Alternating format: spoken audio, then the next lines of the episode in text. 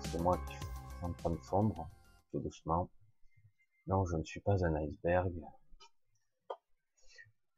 Voilà, je coupe la musique en retour parce que j'entends des bruits partout, le ventilateur. Alors, si vous me dites, si vous entendez un gros ventilateur, là je suis en train de refroidir l'ordinateur le pauvre, c'est même pas la peine. J'ai mis un truc comme ça. Bisous à tous. Alors, on y est. C'est samedi. Oui, c'est plus chamboulé. C'est vrai que je vous l'ai dit, euh, le mois de juillet, c'est un petit peu chamboulé. Les décages, encore que samedi reste samedi. Euh, il est très possible que mercredi, même jeudi, je sois pas là. Je sais, je sais. Vous avez l'habitude, donc ça vous fera des vacances pour ceux qui m'attendent, euh, j'essaierai jeudi, mais je pense que je serai pas là jeudi. Alors c'est un peu une période un peu particulière, euh, petite sortie. Euh, ça m'arrive pas souvent. bon, allez, on fait plaisir un petit peu. Je sors un peu. Je fais pas le sauvage, comme je dis souvent. Je suis un petit peu sauvage, un petit peu renfermé.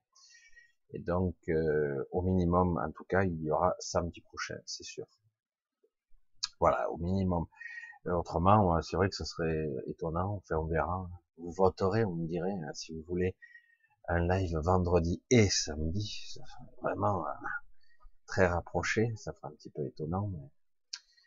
Voilà, ben, je vous embrasse tous bien fort. Alors, nous sommes là, euh, en principe, jusqu'à à peu près 23 heures, comme d'habitude. Si je n'ai pas fondu jusque-là, on verra. Hein. Oh, J'entends l'ordinateur qui mouline, c'est pas la peine. Hein, j'ai du refroidissement. Hein. Mais, mais, bon. Voilà, j'espère que le micro est bon. J'espère qu'il n'y a pas de, de moulin. Euh, vous entendez pas trop de soufflerie. Normalement, ce micro devrait limiter. C'est vrai que j'ai d'autres micros qui sont plus omnidirectionnels. Celui-là devrait limiter les bruits. Vous l'entendrez un petit peu, mais légèrement. Voilà. Je remets le chat euh, comme il faut, que je puisse voir. Voilà. Un bonsoir à tous, où que vous trouviez. Je sais que le ou, euh, maintenant, j'ose même pas le prononcer parce qu'en fait, vous êtes de partout. Surtout en replay, évidemment, parce que de moins en moins de gens ont le temps, surtout de très loin, de, m'écouter en direct. C'est pas la même énergie, c'est vrai, mais quelque part, le replay aussi, euh, c'est sympathique. Euh, voilà, je vais, on va parler un petit peu ce soir de certaines choses. Alors, euh, un gros bisou à Anne-Marie qui est là, je l'ai vu, je crois. Il me semble que je t'ai vu. Un gros bisou à toi, un gros bisou à tout le monde. Hein. Je vois Laetitia, Colonel O'Neill, Lucie, euh, Odile, Odile Pucal. Odile, Odile que je suis. Euh, à Samia, à Bernard. Bernard n'est pas un ermite. Bernard est très ouvert. Je fais un petit peu d'humour avec toi, Bernard. Bisous Bernard, j'espère que tu n'as pas trop chaud toi aussi. Parce que là, ça cogne hein, quand même. Salut à Samia, donc Angélique, j'ai dit un bisou à Annie, à Patachon, Patachon, Angélique, Ricou, j'ai dit Eric, donc Marise, Sèvres, Angélique, déjà vu, je sais pas si c'est la même, ça, qui, j'ai pas fait assez gros le zoom, là, je vois du coup le chat d'un petit peu loin, avec ma vue supersonique, que vous connaissez, à Valérie, à Martine, à Diana, Véronique, Martine encore, Carole, euh, Elena, bisous, bisous, bisous, bisous à tous, à Émilie, à Claudine, à d'autres qui sont là, en Suisse, en Belgique, que je sais qui me suivent, des fois en différé, mais évidemment, hein, c'est chiant, 8 heures samedi, merde, vous avez trop chose à foutre que de me regarder, quand même aller profiter, euh, boire un petit truc frais euh, au bar du coin, euh, manger une petite salade, profiter, respirer, vivre. Respirer, c'est vrai que c'est un petit peu difficile ces, temps-ci. oui, il va falloir un petit peu se ressourcer, trouver les moyens de, j'allais dire de goûter, de déguster des moments, des moments qui sont vrais. On a tendance à oublier parce que parce qu'on est pris par toutes sortes de problématiques, on est parasité par toutes sortes d'informations, et du coup, bon, on profite, mais euh, pas à 100%, même pas à 50%. Et c'est un petit peu le souci de beaucoup de personnes que je vois autour de moi, qui sont euh, qui tournent qui tournent en boucle et c'est c'est épuisant, c'est épuisant. Même pour moi, c'est ça m'épuise. Bon, des fois je dis ça sert à rien tout ce que je dis, ils comprennent pas, ils comprennent pas et euh, quelque part c'est toujours je, je souffre, j'ai mal, je suis pas bien. Et je regarde, maintenant tu es pas bien, maintenant tu souffres. Non. Mais il se passe ci, il se passe ça je suis pas aimé, je suis pas ci, je suis, pas ça, je suis pas assez grand, je suis pas assez beau, je suis pas assez intelligent, je suis pas assez belle. fatigant. Plus ci, plus ça, problème de travail, plus. Waouh, mais alors, écoute, il y a un pont, on saute. Je sais que malheureusement certains le font. Et le paradoxe de tout ça, c'est qu'une bonne partie de ce qui se passe dans votre tête se passe uniquement dans votre tête. Mais c'est réel, non, non. Ah c'est, une vue de l'esprit. Alors, avant d'aller un petit peu plus avant dans ce genre de discussion, j'espère euh, que vous allez un petit peu identifier ce qu'on je peux appeler, euh, j'en ai un petit peu parlé d'ailleurs avec Odile, c'est le sujet, puisque c'était l'opportunité. Odile, cet après-midi, début d'après-midi, oui. Bon, les heures, c'est plus la peine. Euh, on va appeler, on va parler un petit peu de la présence, euh, on va, je, vais l'appeler comme ça, la présence à curseur. Je suis là, je suis pas là. Je suis là ou je suis pas là. Est-ce que je peux être là, Ah, et je peux et ne pas être là. Bon, bref. Je sais, ça fait bizarre. Hein. je parle toujours à ma façon. Hein, bienvenue dans mon monde, hein, comme toujours. Le monde de Michel Ribes, toujours bizarre, intéressant mais curieux. Je comprends pas tout, mais c'est pas grave, parce qu'il est un petit peu délirant par moment. Mais par moment, il nous sort un truc. Waouh, merde, ça me parle. C'est étrange mais j'ai pas compris, c'est pas grave. Euh, c'est vrai qu'il n'est pas toujours facile de traduire en, mots une émotion. Justement, c'est une question que, qui, euh, qui, a, été récurrente plusieurs fois. Je dis bon allez, je vais essayer d'y répondre à ma façon. Alors, euh, avant d'attamer le sujet de ce soir, pourquoi ça, pourquoi les Magaliennes s'appellent les Magaliennes? Pourquoi s'appeler les Magaliennes? Elles s'appellent elles-mêmes les Magaliennes. Pour les, Hein, pour ceux qui connaissent pas, hein, les Magaliennes sont des entités qui sont issues des êtres les plus anciens de notre univers, euh, qui ont choisi une voie spirituelle, non euh, technologique, etc. Euh, dans la spiritualité, dans l'énergie, dans, dans le savoir, dans l'être, tout ce qu'il y a de plus pur. Hein. Donc, euh, pourquoi je me suis, nous nous sommes appelés les Magaliennes. Alors, déjà, il faut bien se dire une chose, euh, on a tendance, nous, petits humains, c'est vrai que c'est très réducteur de le dire comme ça, mais malheureusement, on nous a éduqués de cette façon-là, malgré que vous percevez bien que c'est un petit peu faux quand même, que vous vous appelez nom, prénom. C'est un moyen juridique d'identité ou d'identification. Hein. Moi, je m'appelle Michel Rib, donc Michel prénom, Rib, Rib de l'affiliation, descendant des Ribes, mon père est terrible. du côté de ma, de ma mère, c'était les deux Césars, ça s'appelait comme ça, deux Césars, le nom des nobles et tout. Et euh, donc c'est de Cesare, c'est italien d'un côté, catalan de l'autre, et bref. Et, euh, et, donc quelque part, euh, c'est une lignée, c'est un nom, et au cours des siècles et des siècles, j'ai l'impression de parler de quelque chose, ah ben, petit à petit, ça a perdu de son sens, les noms et même les traductions, parfois des noms ont perdu des lettres en route, et à la fin, le sens premier du nom et du prénom ont disparu. En plus, les langues ont évolué au cours des milliers d'années, et euh, la vibration des mots, du verbe, a perdu de son intensité, voire plus il n'y a plus rien du tout, pas grand chose.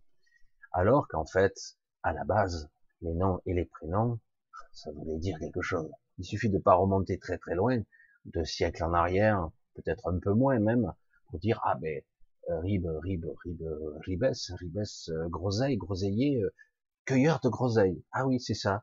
Donc tu fais partie d'une lignée de cueilleurs de groseilles. C'est étrange ça. Et d'autres s'appellent, il y a des origines plus latines, etc. C'est latin aussi, là. mais plus je peux parler de, ce que je connais. comment tu t'appelles toi français, français, François, François, François, François, François, ah François, voilà. Vous voyez, ça, il y a des dérives, dérivatifs comme ça. Euh, après, euh, petit François, il y a des patois, patois dérivés de frontaliers, italiens, etc. Il y avait une signification à chaque nom. Petit François. Alors, euh, oui, mais c'est la lignée des, des petits François. Alors, ça, ça fait des Francesco, Francesco en Italie, Franceschini pour les petits François, les petits, vous voyez, Francesco, Franceschi, Franceschini. Et, et petit François, il y a toujours des contractions, il y avait un sens. Pourquoi je vous dis tout ça? Et si on remonte beaucoup, beaucoup, beaucoup plus loin, euh, toi tu t'appelles Adam. Ah Alors je me rappelle plus, euh, je l'avais étudié, Adam, c'est assez phénoménal. Adam, putain merde, Adam, euh, c'est le premier homme.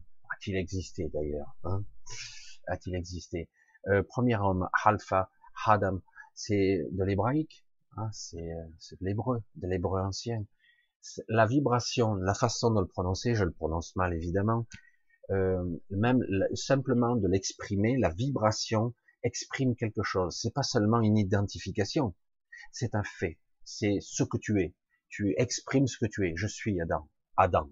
C'est pas seulement une dualité. Je, je m'identifie à un personnage. C'était plus que ça. C'était une vibration, une entité, la mise en forme de quelque chose. Adam. Ha, ha. L'alpha le premier. Et, euh, et puis il y a d'autres significations. Chaque lettre a une dénomination, une prononciation, une vibration. La vibration dénomine la forme et l'énergie, etc., etc. Et puis on remonte encore plus loin dans le temps, beaucoup plus. Et euh, à un moment donné, les Magaliennes ne sont, sont pas nommés ainsi. C'est d'abord, faut pas l'oublier, Michel Ribes qui a interprété ça. Et oui, parce que que je le veuille ou non, euh, sans le savoir, sans le maîtriser, on va le dire comme ça. Sans le maîtriser, je me retrouvais sur certains mondes. Pour moi, tout était astral. Astral, à une certaine époque, pour moi, il n'y avait rien de mal à ça. C'était même fascinant. Au début, j'ai dit, ah, ça, ça a l'air d'un rêve très lucide, machin.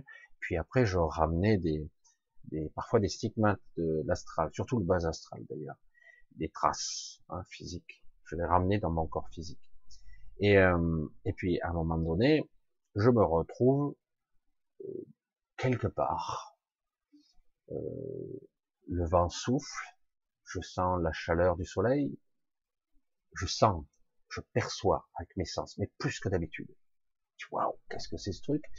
Je suis là, je rêve, c'est réel, je, je, fais la confusion, je sais plus. Et euh, donc, euh, normalement, on a conscience de, mais pas toujours. Des fois, on est dans un autre état de conscience, donc tu dis, ben, je vis l'expérience de cette réalité dans l'instant. D'accord? Donc ça m'apparaît aussi réel, voire plus réel qu'ici. Et euh, je ressens, euh, je sens les odeurs des fleurs. Il y a de toutes sortes de fleurs. C'est luxuriant, c'est magnifique. C'est, je vois un ciel qui est pas tout à fait bleuté, pas tout à fait pareil, mais en tout cas magnifique. Tout ça, waouh, magnifique voyage. Je sais pas où j'ai débarqué. Euh, c'est chiant, euh, je maîtrise pas, je suis à la dérive, du coup je suis happé, à droite, à gauche, je maîtrise rien. Et puis je vois à un certain moment, ça met un moment, se manifester à moi une forme humanoïde, que j'apprendrai par la suite qu'elles sont magaliennes, parce qu'en fait, c'est, ça s'est pas fait tout de suite. Au début, je vois et je perçois une forme qu'elle détermine par rapport à moi. Vous comprenez? Par rapport à moi. En fait, elle m'attirait elle pour certains messages. Je suis pas le seul. Mais euh, d'habitude, peut-être que je suis efféminé, j'en sais rien, euh, c'est beaucoup plus une énergie extrêmement féminine. Vous savez qu'il y a l'énergie du père et l'énergie de la mère. Et quelque part, les magaliennes sont quelque part l'énergie vraiment euh, de la quintessence même de la mère, de l'enfant, de l'enfantilisation, je veux dire, de quelque chose qui, en fait, qui, qui nous permet de grandir euh, dans un processus de gestation sans passer par euh, la naissance. Parce qu'on a l'habitude, nous, ben, l'enfance, c'est euh, un bébé qui grandit, machin, on lui apprend. Donc on lui apprend petit à petit. Ben moi j'avais l'impression d'être un enfant parce que visiblement j'étais complètement bridé. Tout ce que je voyais c'est une forme évanescente une silhouette humanoïde de femmes. De femmes sans cheveux, entre autres. Alors au départ, euh, c'est un petit peu étonnant, peut-être que c'est référencé à moi, mais magnifique quand même, sublime pour ne pas dire sublime. Et, euh, et du coup, euh, les premiers temps, c'était par rapport à moi, elle s'est talonnée. Hein.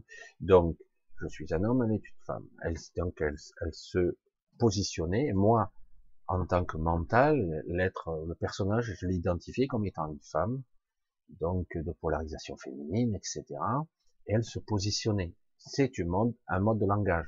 Avant même de commencer à parler, vous identifiez personne, elle est comme ci, elle est comme ça, elle est de telle origine, euh, elle est comme ci, elle est comme ça, avant même de commencer à parler. Et en fait, les premiers contacts, on ne parlait pas. Je voyais juste quelqu'un qui était évanescent et pas complètement euh, physique. Je voyais une silhouette euh, translucide comme une forme de fantôme, mais c'était pas un fantôme. Elle était là sans être là, elle se manifestait qu'à travers mon mental et à travers ce que je pouvais percevoir.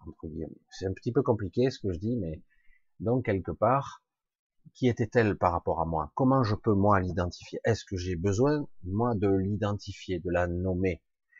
Qui, qui es-tu? Euh, La question qui est rémanente, récurrente à tous. Ah, qui est-ce? Et euh, toujours pareil sur le même cinéma. Euh, comment tu t'appelles? D'où tu viens? Qu'est-ce que tu fous là? Lui-même lambda, un peu bourrin, qui, qui, comme ça. Mais bon, souvent il y a cette démarche là. Et après, euh, il y a une sorte de voyage, j'accompagne, je marche à côté d'elle, il n'y a pas de discours, il y a juste un état de bien-être, euh, il n'y a pas de questionnement, j'ose à peine marcher parce que j'ai peur d'écraser des fleurs ou des trucs comme ça, alors qu'elle, elle flotte littéralement, et je dis waouh, c'est un joli rêve, quoi, c'est ce que je vis, c'est un joli rêve euh, de printemps, de, de je sais pas, de forêt, de de fleurs, de... c'est magnifique. Quoi. En plus, c'est hyper sensoriel, hyper sensoriel, je le dis bien, des colorations extraordinaires. Voilà. Et puis après, au bout d'un moment, ça s'évanouit, ça s'éloigne. Hein, J'appelle ça l'éloignement de conscience. Souvent, c'est un petit peu comme ça quand on vit comme un éloignement de conscience. On sent qu'on on s'éloigne. Ah, on est toujours là et on s'éloigne quand même. Et puis petit à petit, je me retrouve euh, à me réveiller tout doucement. C'était il y a déjà pas mal d'années pas mal d'années, etc. Au début, le qui es-tu, machin, mais lorsque vous vous réveillez, vous êtes là un peu hébété, waouh, j'espère que j'aurai le loisir de recommencer telle expérience et d'aller peut-être un peu plus loin, etc., etc. Bonjour pour répondre à la question. Hein. Comment s'identifiait-elle? En fait, elle s'identifie pas à je vais un peu plus loin, hein, je mets le curseur un peu plus loin, elle s'identifie pas à je suis magalienne de la planète Magalia. Ça, c'est typiquement humain. C'est comme ça que je vous le traduis, mais c'est totalement humain. Euh, parce qu'en réalité, ce n'est pas comme ça que ça fonctionne. Il m'a fallu des années, probablement, pour comprendre que il n'y avait pas de différence entre une, cette planète Magalia que je voyais de temps à autre, et des fois que je voyais plus pendant des mois, et, euh, et les entités qui la, qui la peuplaient. Des fois, je voyais euh, une émanation, une autre apparence, et des fois une autre. Elles incarnaient à tour de rôle une humeur, euh, ce qu'elles devaient incarner pour m'enseigner, me montrer, me parler, me communiquer. Euh, ça a été toute ma vie et encore il n'y a pas si longtemps. Euh, des petits trucs comme ça, d'initiation, et chacune. Et pourtant, elles sont reliées à un tout. Elles sont chacun leur leur leur polarisation, leur leur coloration, leur enseignement, leur je veux dire leur individualité, on pourrait le dire comme ça. Mais pourtant, il n'y a pas de différence. Là, j'ai eu du mal à le comprendre entre le monde qu'elles habitent et ce qu'elles sont. Il n'y a pas de différence. C'est pour cela, d'ailleurs, que personne, à ma connaissance, ne peut aller sur Magalia, entre guillemets, je mets Magalia, sans, sans l'accord de ces êtres. Tu pourrais pas, tu pourras même pas la trouver. Existe-t-elle d'ailleurs? Sur notre plan, sur d'autres plans, existe-t-elle? C'est vraiment sur des plans que je pourrais même pas nommer. Euh, c'est ce que je vous dis, c'est probablement les êtres les plus évolués que je connaisse. Et pourtant, il y en a qui sont, qui se disent, même les archontes, les célestes, etc., sont d'une puissance inimaginable. C'est bien au-dessus de ça. C'est incroyable. Une, des entités qui ont choisi la simplicité et l'humilité, la pureté. Elles incarnent purement et simplement la féminité. Mais alors c'est possible d'incarner que la, j'allais dire, la masculinité ou que la, je pensais qu'en nous il y avait ce mélange permanent. Et euh, elles, elles ont choisi ça et de temps à et on n'a pas besoin. On dit waouh, c'est une civilisation matriarcale. Non, c'est pas des femmes qui qui asservissent ou qui avilissent les hommes. Il n'y a pas d'hommes, tout simplement. C'est et il n'y a pas de corps non plus. Il n'y a pas de monde non plus. Il y a, y a rien. Pour nous, on croit qu'il y a rien, mais en fait, il y a beaucoup plus que rien. Il y a l'absolu. Difficile à comprendre tout ça. Au bout d'un certain temps, comme les interrogations se bousculaient. Pourquoi moi? C'est quoi le but? C'est quoi? Pourquoi veut-on m'enseigner quelque chose d'impalpable, d'innommable, d'invisible, d'incompréhensible pour un humain? Pourquoi veut-on me réveiller? On doit te réveiller parce que ça fait trop longtemps que tu as dormi. 5000 siècles sur Terre, c'est trop. Tu dois sortir de là.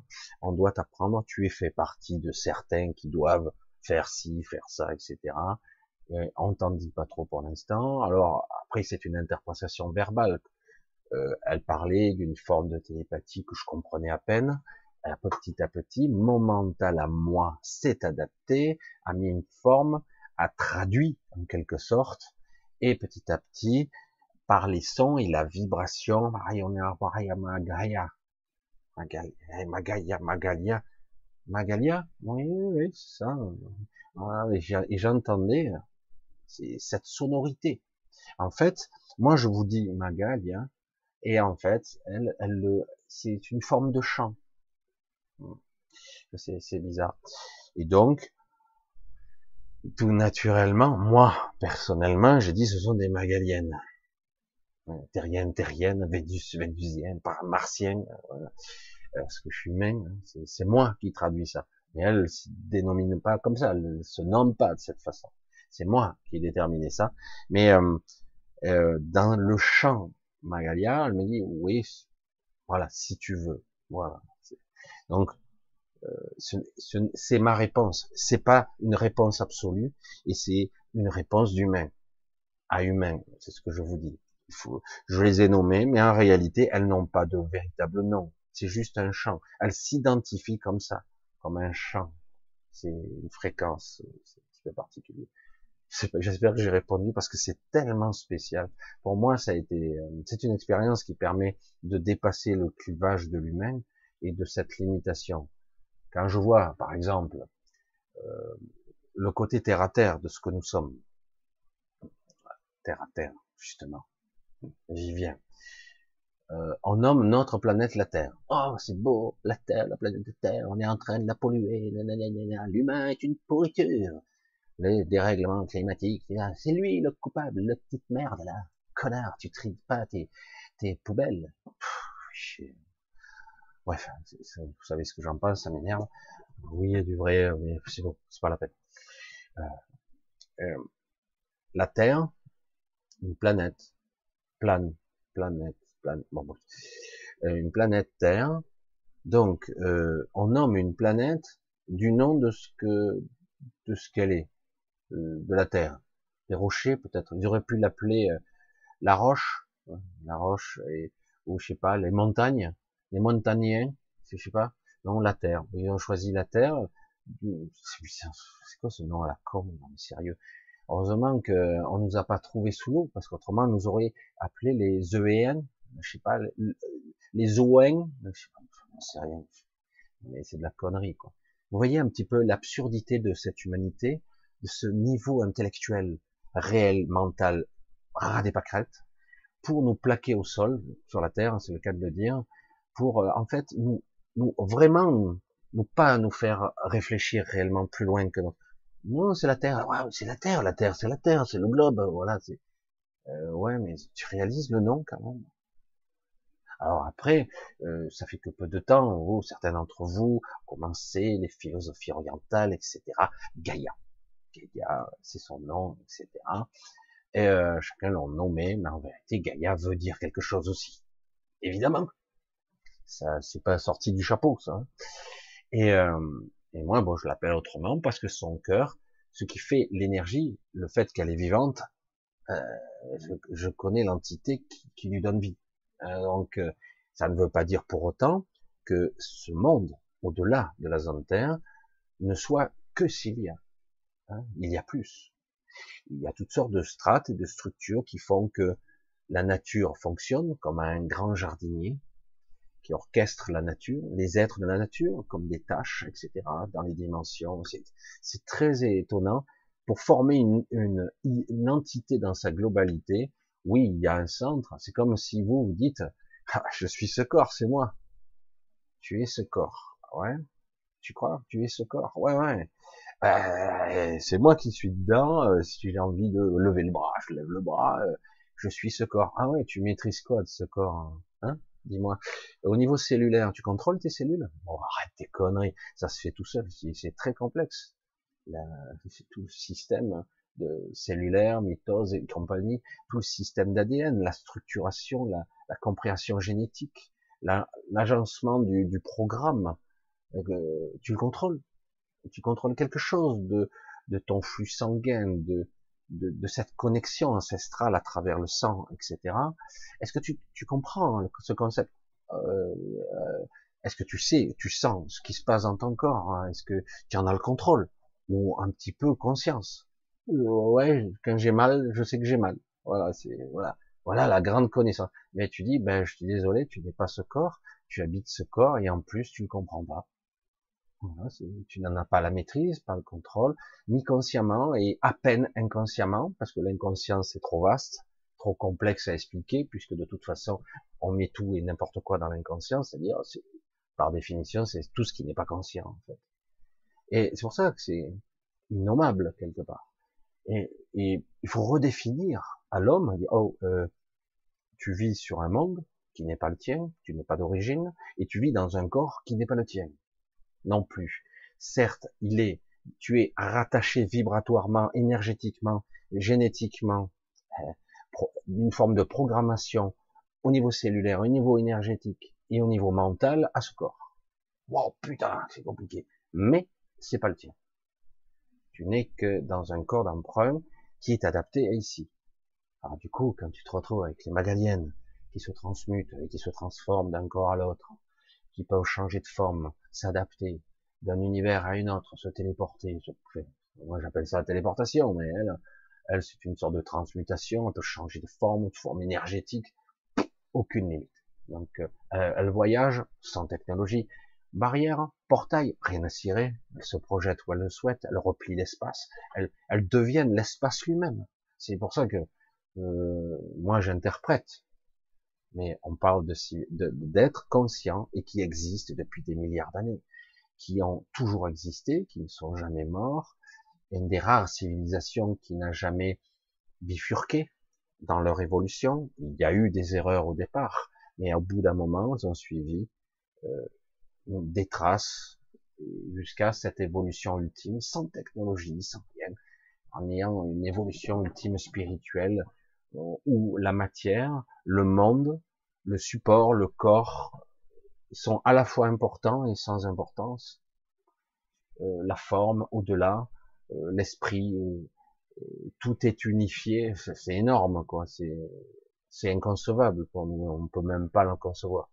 Bon, c'est vrai que j'ai du mal parce que je ne veux je ne veux pas vous répondre à des questions trop facilement parce que vous devez vous interroger, tout le monde, euh, sur les concepts qu'on nous a mis, maintenus ici sur Terre. Tous ces concepts limitants, limitants. Tous ces concepts qui, qui vous empêchent en fait de raisonner, de vous libérer. La Terre, je suis terrien, je, je suis ci, je suis ça. Non, non, non, non. Et comment ça, non? Et je le vois. Et non, tu vois rien. Tu comprends rien tu es ignorant. Donc je dis arrête de croire ce qu'on te dit. Oui, mais ça fait des siècles qu'ils disent. Ouais, ouais, c'est pas pour rien qu'il y a eu des, des êtres un petit peu exceptionnels à travers les âges, y compris des milliers d'années à l'intérieur, qui étaient beaucoup plus intelligents que vous actuellement, malgré ce qu'on dit, et, euh, et qui avaient déjà entrepris des voyages multidimensionnels, essayer de, de sortir des emprisonnements de la matrice, etc.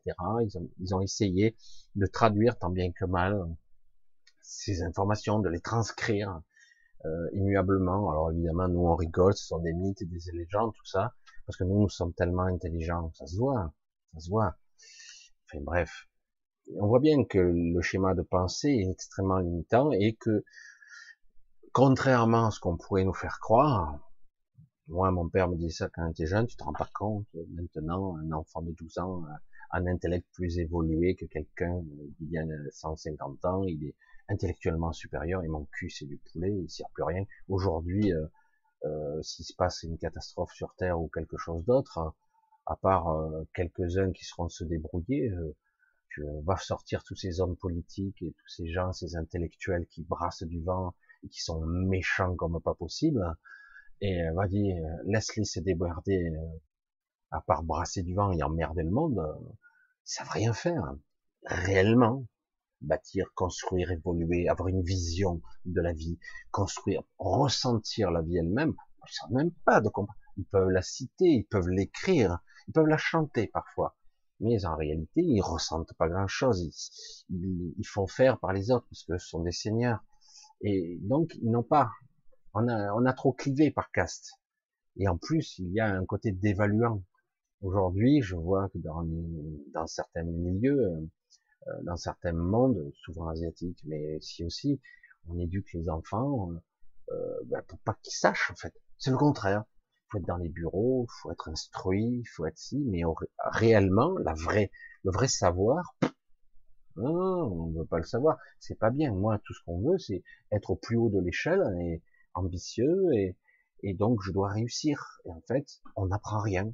Et finalement, on, on éduque des, des élites complètement stupides sans intelligence véritable. Je parle de la vraie intelligence.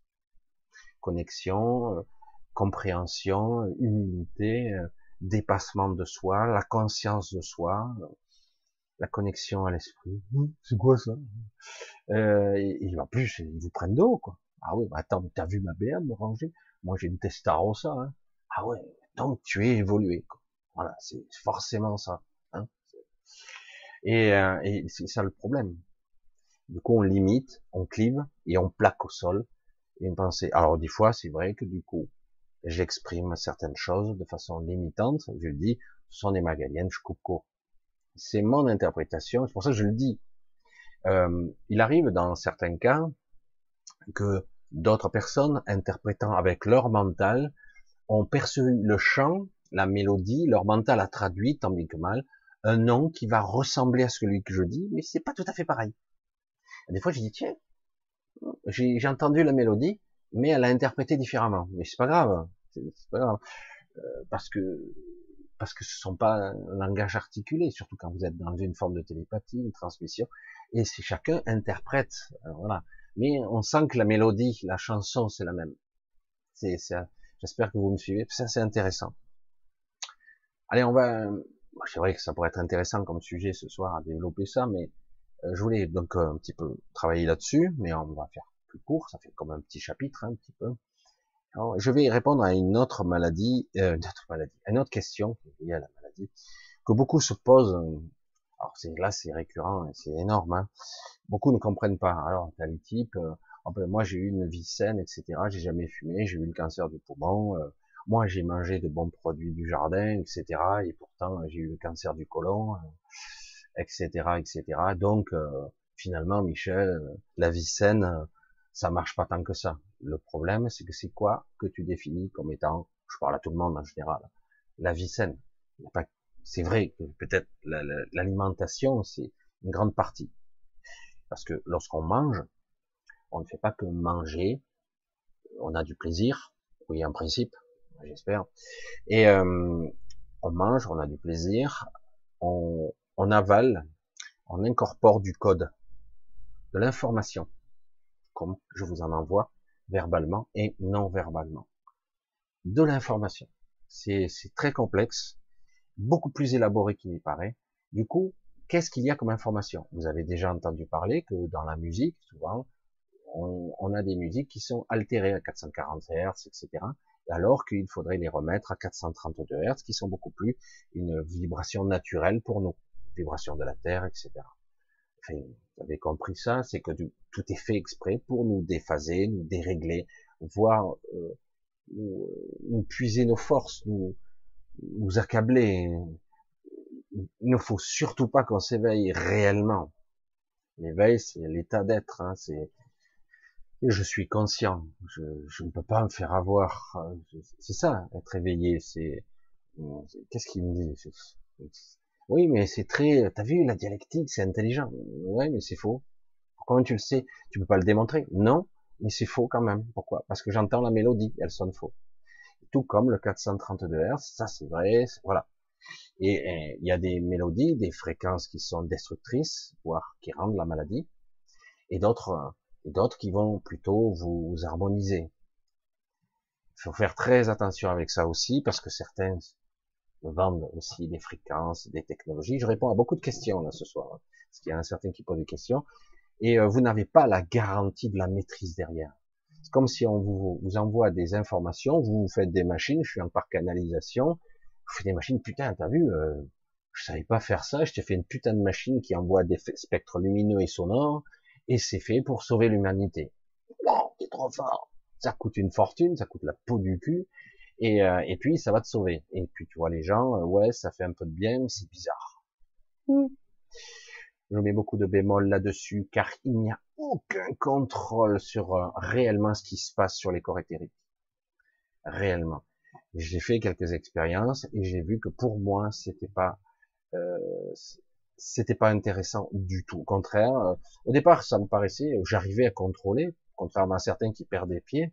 Moi, j'avais l'habitude de, de, voyager dans certaines dimensions, j'allais dire psychédéliques ou des dimensions géométriques on va dire comme ça. Euh, et donc les influences par des par des rayonnements qui vous fait qui vous, vous réétalonnent le cerveau quand même, vos perceptions. Faut faut pas trop jouer à ça. Certains voilà. Alors pour ça, faut pas rentrer dans trop ce détail-là. Alors, vous voyez que il y a beaucoup de choses qui sont vraies dans l'absolu, mais vous n'en avez pas la maîtrise. Donc quelque part, euh, moi, je, me réfère toujours à ce que je sais être juste, euh, mon centre, ma vibration principale, qui parfois me fait reculer. Mon intellect me dit waouh, c'est flatteur, c'est génial, et de l'autre côté, euh, je recule. Je reviens encore sur la petite histoire. Je l'ai déjà racontée, je vais la raconter encore version plus courte. Euh, à une certaine époque, j'allais à Aix-en-Provence, j'allais dans une rue, euh, je ne rappelle plus, moi les noms des rues, c'est pas la peine. Euh, c'est un peu, c'était, bref, je rentre, je vais pas rentrer dans les détails. Je rentrais, il y avait donc Sylvian, son père, on va dire son beau-père et son demi-frère ou son frère avec qui elle a été élevée, qui la protège tout le temps. C'est un, type, un type euh, un peu plus petit que moi, mais bien trapu, bien balèze.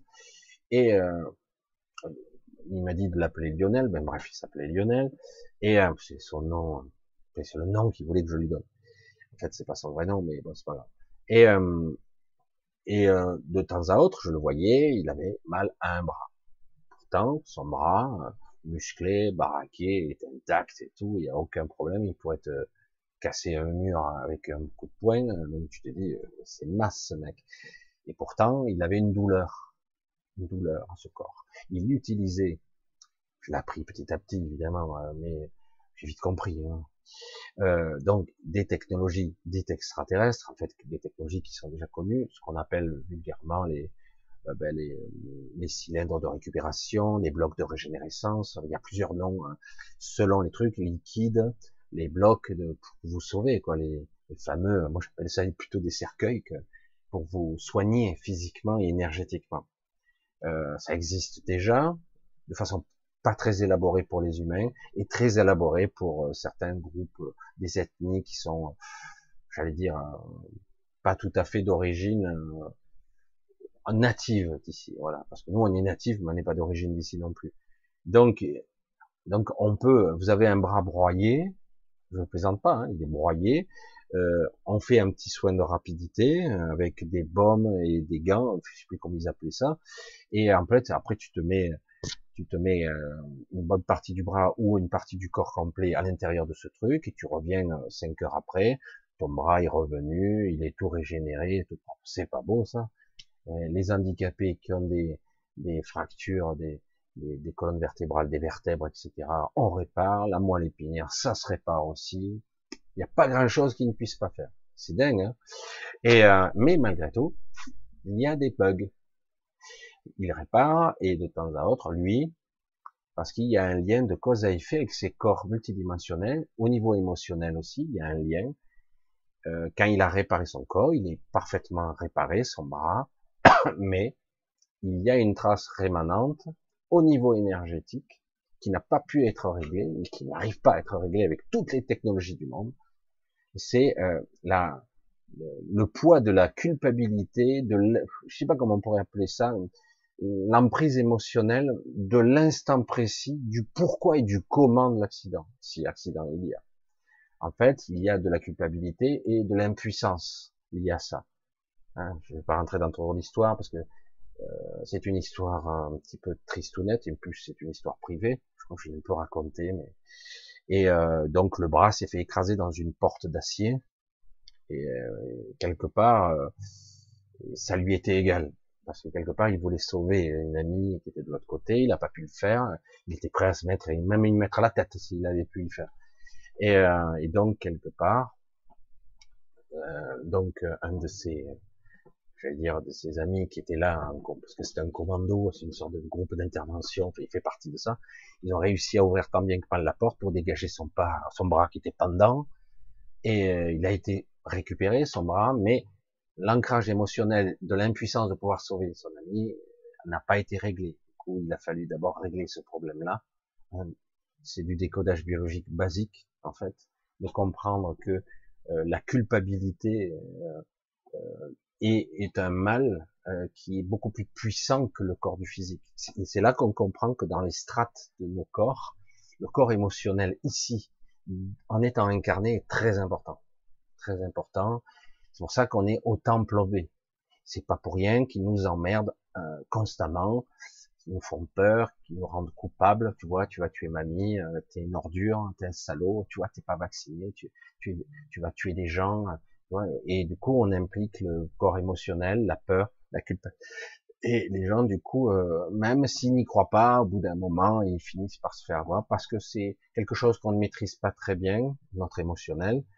Et alors que l'émotionnel, dans certains cas, doit être aussi validé par la conscience. C'est-à-dire, tu ressens cette émotion-là, est-ce que c'est juste? Euh, Le mec qui te regarde, je la ressens, c'est tout. Ben oui. Mais c'est parce que tu n'en as pas la maîtrise tu ne comprends pas. Si, je comprends, j'ai perdu telle personne, c'est pour ça que je souffre. Mais tu souffres pourquoi? Quelle est la racine de cette souffrance? Ben, elle me manque, par exemple. Elle est morte, elle est décédée. Elle me manque, ok, mais est-ce que tu peux te connecter à la source? Non, je sais pas le faire. Voilà. Donc, incompétence, ignorance, je vais dire, euh, maintenue dans cette réalité, c'est ça. Quelque part, hein, c'est bien, on est quand même dans le sujet de ce soir quand même. Parce que on s'aperçoit en évoluant et en comprenant un petit peu comment ça fonctionne, cet étrange monde qui paraît tellement ordinaire, où les gens sont normaux, etc. Mais on s'aperçoit très vite que c'est pas vrai, que des gens sont bien traités et d'autres mal traités, sont des humains a priori, les mêmes. Non, non, ceux-là, en réalité, ce sont des êtres un petit peu à part, ce sont des élites, des hybrides parfois. On va bien les traiter, une sorte de, de vénération et toi tu es un esclave, t'es un pauvre con, tu dois travailler et tu dois fermer ta gueule surtout autrement on te tue, on te massacre, etc. C'est fou hein, mais c'est la réalité. Et après on s'aperçoit dans les strates, les machins, certains ont le droit de tout faire et puis ils n'auront pas trop de problèmes et euh, du coup on se dit mais tous on n'est pas tous logés à la même enseigne. Oui c'est parce que eux sont des élites, ils ont fait une sorte de grandes écoles. Non non, ils ont euh, des structures. Alors certains, euh, il y a beaucoup d'humains entre guillemets d'humains pensant connectés, qui essaient d'accéder. Et souvent, ils n'accèdent pas, ou jamais à la première place. Jamais. Ils sont toujours des numéros 2, des numéro 3, des numéro 5, mais ils n'y accèdent pas parce que ceux qui dirigent en haut, eux, ils ont, ils sont pas pareils. Ils sont très différents. structurellement, énergétiquement, sont des hybrides pour la plupart, euh, etc. Ils sont très différents. Et certaines humains ont été modifiés, ont été modifiés. C'est pour ça que c'est très complexe grâce à, ces technologies qui sont censées nous réparer. Nous réparer. Pour ça que je dis faites attention aux technologies sonores ou, même psychédéliques, j'allais dire par les yeux, parce qu'en réalité, vous ne savez pas du tout. Euh, moi, je vous le dis, aucune confiance, aucune. Ce n'est pas possible. La plupart des gens qui utilisent ça, ils vont vous l'expliquer intellectuellement, mais en réalité, ils ne savent pas réellement le processus et la réaction, surtout quand c'est un schéma prédéterminé pour les masses, pour les masses. Parce que, suis désolé, on n'est pas tous structurés mentalement, physiquement, énergétiquement pareil. C'est pas vrai. Donc on peut pas calibrer une machine avec des cycles particuliers pour tout le monde. Les choses doivent être beaucoup plus intelligentes que ça et s'adapter à chaque individu. Je partis un peu dans toutes les directions, mais bon, euh, voilà. Donc, quelque part, comment identifier, on revient au sujet de ce soir, ce qui n'est pas vous? En fait, je vais être terrible, on va couper court, ça y est, la soirée est terminée, je vous dis le, scoop. Tout ce qui n'est pas vous, mais presque tout, presque tout. C'est ça qui est fort. C'est que pratiquement tout ce que vous croyez être vous ne l'est pas. Comme ça, c'est réglé. Alors, ce corps, c'est pas le mien. Ce corps n'est pas le mien. Je dedans, merde. Ah ouais, d'ailleurs, euh, ils veulent le récupérer. D'ailleurs, même bientôt, on n'aura même plus de droit dessus. Hein, on te vaccinera de force ou que sais-je. Et euh, voilà. Donc, le tien, ouais, tu. Ah bon? Et même, on pourrait dire dans certains cas que ce corps est perçu comme une prison. Surtout si tu es handicapé, c'est encore pire. C'est là vraiment, tu le ressens comme une prison. Tu es vieux, tu le ressens comme une prison. Hein, on le ressent l'enfermement quand même. Mais néanmoins, ça nous permet de maintenir dans cette réalité. Encore faut-il qu'on soit assez conscient, assez puissant dans, le raisonnement, la présence, la jauge de la conscience, j'appelle ça donc cette jauge, pour être capable de dépasser les limites. Donc, vous croyez être ce corps, c'est pas le cas. Vous croyez être ce mental, c'est pas le cas non plus. vous croyez être ces pensées aussi, ben non, les pensées viennent d'ailleurs, et bien souvent, elles sont déviées, détournées de leur sens originel. Donc, en gros, on est pollué tous les côtés, on est parasité tout azimut, et euh, donc, en gros, comment identifier ce qui n'est pas moi? Dis, ben, il n'y a rien de moi, non. Ah merde, mais tu as décidé, euh, entre deux vies, pour ceux qui ont eu la chance de faire de l'entre-deux-vie, parce que nous sommes quelques-uns, moi ça m'est arrivé de ne pas faire d'entre-deux-vie. Hein. C'est trop dangereux. Que les gens comme moi euh, puissent faire de l'entre-deux-vie, c'est un petit peu dangereux. C'est-à-dire que je peux m'échapper très facilement, je peux me, je peux nier le monde dans lequel je suis, surtout dans l'astral et, et d'autres astrales, et du coup je pourrais euh, changer de phase, je pourrais changer de, réalité, etc. Donc, euh, certains d'entre nous, eh ben, nous passons de trépas à naissance immédiatement. C'est pas cool. Hein la transition n'est pas sympa. Donc, c'est un petit peu, c'est pour ça que c'est toujours délicat. Rien n'est acquis si on peut se faire prendre à tout moment. Donc, identifier ce qui n'est pas nous, eh ben, c'est dire, ben, putain, c'est qu'est-ce qui reste réellement qui est à nous? En réalité, c'est plus facile à identifier ce qui est nous qu'on le veut bien. Je crois, en tout cas, on l'identifie assez facilement. Mais réellement, on a du mal parce qu'il n'y a pas de réelle forme. C'est très intime. C'est une sorte de, ça passe à travers le prisme parfois de ressenti, de, une sorte de sentiment diffus qui fait que euh, je suis moi, je suis le soi, ça passe à travers une intelligence qui m'échappe, qui est l'esprit, quelque chose qui est omniprésent, qui est partout, en fait, c'est moi, et pourtant, tout mon être mental égotique me dit que c'est pas vrai, euh, je suis ici, et puis c'est tout, et tu fermes ta gueule, et tu es là. C'est ça l'ego. L'ego n'est pas forcément notre ennemi. Il a été conditionné comme ça. À toi de, à nous, à nous tous de prendre entre guillemets le contrôle de cet ego euh, le plus possible. C'est pas facile. Le problème, c'est qu'il faut, comment on dit déjà, s'éveiller, reprendre conscience. C'est un chemin lourd et lent et difficile, en réalité, l'éveil, et même ceux qui prétendent être réveillés, ils sont endormis. Ils ont parfois un état de présence un petit peu supérieur, mais ils sont endormis. Je vous l'ai dit euh, à une certaine reprise, des fois, il m'est arrivé de rencontrer, ce sont des mots toujours, tout ça, une interprétation. Ce n'est pas exact, ce n'est pas précis, c'est une image, une représentation pour comprendre. D'accord? Donc c'est pas réel, mais on comprend tout de suite, c'est parlant. Quand quelqu'un qui a plus de 90 balais, j'ai rencontré quelqu'un, c'était pas en France, hein, et qui dit, euh, d'un coup il me parle d'éveil, mais il me disait à sa façon, mais on parle d'éveil, parce que moi ça fait déjà pas mal temps, etc. On parle de ça. Et il sourit en me regardant, parce qu'il me dit, tu dors encore. Je dis, je sais. Tu sais que tu sais. Je dis, eh oui, je sais que je suis endormi. Je le sais parce que par moment, je, vois que je me réveille un peu. Et que je commence à ouvrir et je vois les mécanismes. Et ça l'intéressait de voir comment je réagissais. Et, euh, et je replonge dans une forme de un sommeil où je crois que je suis réveillé. C'est pour ça que beaucoup de gens croient qu'ils sont réveillés, mais en fait ils dorment quand même. Et euh, c'était assez compliqué et assez intéressant. Hein.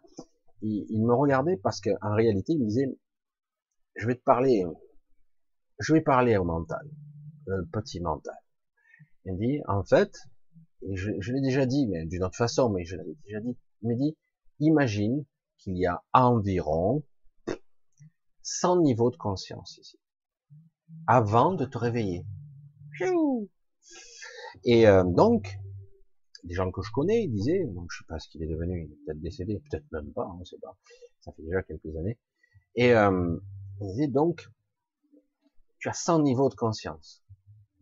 Et euh, la plupart des gens, tu vois, le niveau zéro, où tu es, c'est comme si tu étais dans un sans sous-sol, il y, a, il y a 100 étages, et pour arriver au-dessus de l'eau, pour émerger à la lumière et à l'air, sortir de l'océan presque, respirer de, de l'air et regarder le vrai soleil, la vraie lumière, la vraie chaleur, ressentir tout ça, il te faut franchir 100 niveaux, 100 paliers de conscience. 100, 100 niveaux, tu vois, le truc de folie. Il dit, quand tu perçois que tu commences à t'éveiller, tu n'as pas dépassé les 10 ou les 15 premiers niveaux. Donc tu te dis, putain, c'est la merde. Me dit, les meilleurs, euh, les meilleurs pratiquants, il disait les contemplateurs, les, euh, je sais plus, il avait un terme, euh, pas illuminé, mais parce qu'illuminé, euh, illuminatif, bref, en tout cas les ceux qui émergent un petit peu, qui s'approchent de la lumière, on va dire ça comme ça. Il dit même les meilleurs n'arrivent même pas à dépasser les 50. Il y a que quelques rares qui exceptionnellement arrivent à sortir comme ça, de façon spontanée.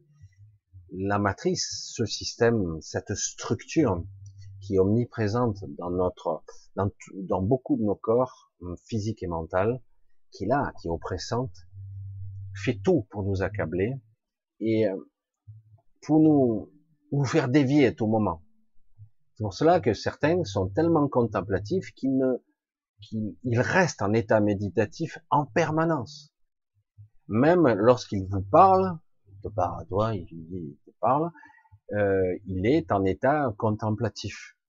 Il est là ou il est pas là? En fait, une partie de lui est avec lui en, j'allais dire en automatique pour toi, et euh, mais à, plus de 80%, 90%, il est ailleurs. Son esprit est projeté ailleurs, vers euh, vers cette lumière. Il veut s'émanciper. Alors, il faut faire très attention à la forme et à l'image projetée astrale, parce que tu peux de cette façon-là inculquer aux gens. C'est pour ça que c'est hyper difficile, quoi. Dire attention, il y a plus de 100 niveaux de conscience à moins à traverser avant d'atteindre la lumière et de sortir. Euh, ou d'atteindre un certain euh, illumination. Et donc, quelque part, si quelqu'un n'a pas conscience de ces 100 niveaux, il se dit, je peux arriver à sortir quand même. Et si par contre tu dis à quelqu'un, il y a 100 niveaux à franchir, il va se dire, oh, c'est impossible à franchir. Donc je n'essaie même pas, j'y arriverai pas. Si j'arrive qu'à 15 ou 16 ou 30 niveaux, donc ça sert à rien. Quoi. Et c'est faux en fait. C'est faux.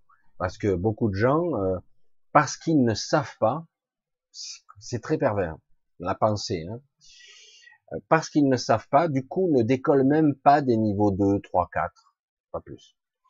Et, mais le fait de savoir, on arrive très vite à dépasser les 10 niveaux. Une sorte de, on va dire 10 niveaux. C'est une vue de l'esprit, ça, c'est une image. Faire attention parce que, en projetant cette image, je fais de l'astral. Donc, je crée une forme. C'est pour ça que c'est complexe. Donc, comment projeter ma conscience au-delà de la lumière pour me projeter vers cette illumination, on va le dire comme ça, et euh, sans créer de forme, et pour transcender, évoluer, je vais dire tout quitter, quoi, rentrer chez moi et atteindre l'illumination et la fusion avec mon esprit, etc. C'est pour ça que c'est très complexe parce que le fait de l'expliquer avec des mots, ça astralise. Le fait de le visualiser mental, ça astralise. Et pourtant, il faut bien l'expliquer. Une fois qu'on l'a expliqué, qu'on l'a compris, il faut le mettre de côté. Il faut dire, ok, ça va. Et il faut surtout pas y mettre de l'émotionnel. Putain, je à peine à 15 niveaux. Bon, c'était il y a quelques années. Je pense que j'ai évolué un petit peu. Je suis peut-être à 17 maintenant. On sait pas. Hein. Je plaisante. Je sais pas. En fait, c'est pas important, à la limite, de le savoir. C'est ça, c'est là où je veux en venir. C'est pas important de le savoir. En tout cas, je suis pas sorti. Et les gens qui se disent éveillés, je suis désolé, ils ont des états de présence qui leur permettent d'avoir des petits pics de réveil, mais ils n'ont pas cette vigilance absolue d'être dans un état de conscience proche, proche de l'illumination, véritable. Je parle pas de cette illumination où vous sentez la décorporation, tout ça. Il y a longtemps que je le fais. Et euh, il y en a certains qui le font déjà de façon très naturelle. Certains, ça a été spontané même. Ils ont médité trois fois, c'est arrivé. D'autres, ça fait 25 ans qu'ils le font, ils sont jamais arrivé. Donc je dis, il faut pas se baser là-dessus. Il faut pas se baser là-dessus. Euh, ce n'est pas une finalité. Ce n'est pas l'aboutissement. C'est pas du tout. Ça peut être une étape, mais c'est pas obligé. J'essaie d'être clair dans ce que je dis, mais c'est vrai que c'est pas toujours évident. Et je vais essayer de répondre aussi à une question parce que j'ai un petit peu noté, parce que certains, alors, le mot il revient 99 fois sur 100. Moi j'y arrive pas, je sens, mais je vous le dis, vous n'entendez pas hein Blocage. Alors le mot blocage, vous êtes tous à le dire, et, puis euh, et je vais dire en réponse immédiate, comme ça, en brut, en brut de, de décapotable, qu'est-ce qu'il dit n'importe quoi et en brut de pomme, ça, va mieux. Et en brut comme ça, je vous le dis, euh, en fait, euh, s'il y a un blocage, il y a une raison. Toujours. Parce que je regarde pas au bon niveau. Parce qu'en fait, je lui mets trop de forme et j'ai trop, et c'est ça le problème, j'ai trop d'attentes envers ça. J'attends un résultat. Alors, putain, ça fait dix ans que je pratique. Euh, ouais, mais euh, tu fais toujours pareil. De temps en temps, tu as eu le, cul bordé de nouilles, ou tu as réussi à sortir un petit peu, bon, petit, hop, puis tu es revenu, tu sors un petit peu, puis hop, tu reviens. Pourquoi? Parce que tu fais toujours pareil. Je reviens à mon analogie de, des arts martiaux. Parce que beaucoup ont pratiqué, certains ont arrêté, moi je suis un vieux maintenant, mais bon, il y en a certains qui ont pratiqué ça à 15-20 ans, ils sont devenus assez bons. Hein.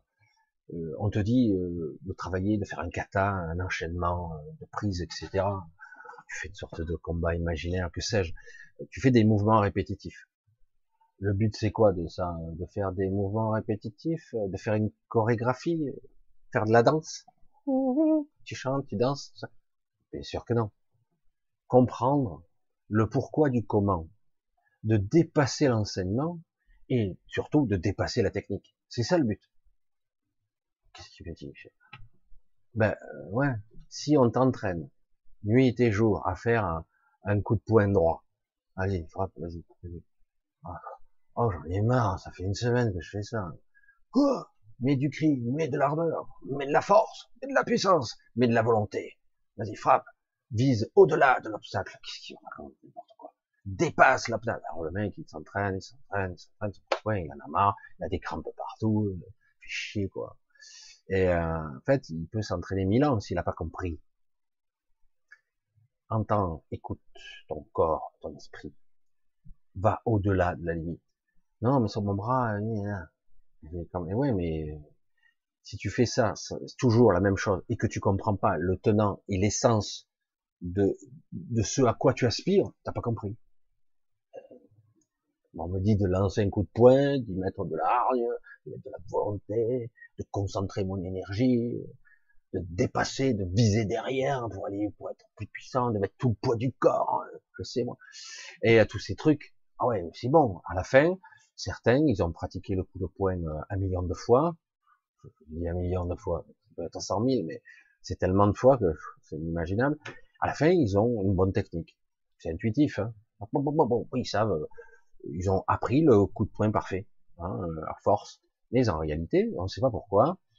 Euh, il y a un type qui a un bras de ficelle, il n'a pas de muscle, il n'a rien, et le mec, lui, il a compris, au-delà de la forme et du mental, il a un impact qui est cinq fois supérieur à l'autre qui a un putain de bras euh, monstrueux, il comprend rien.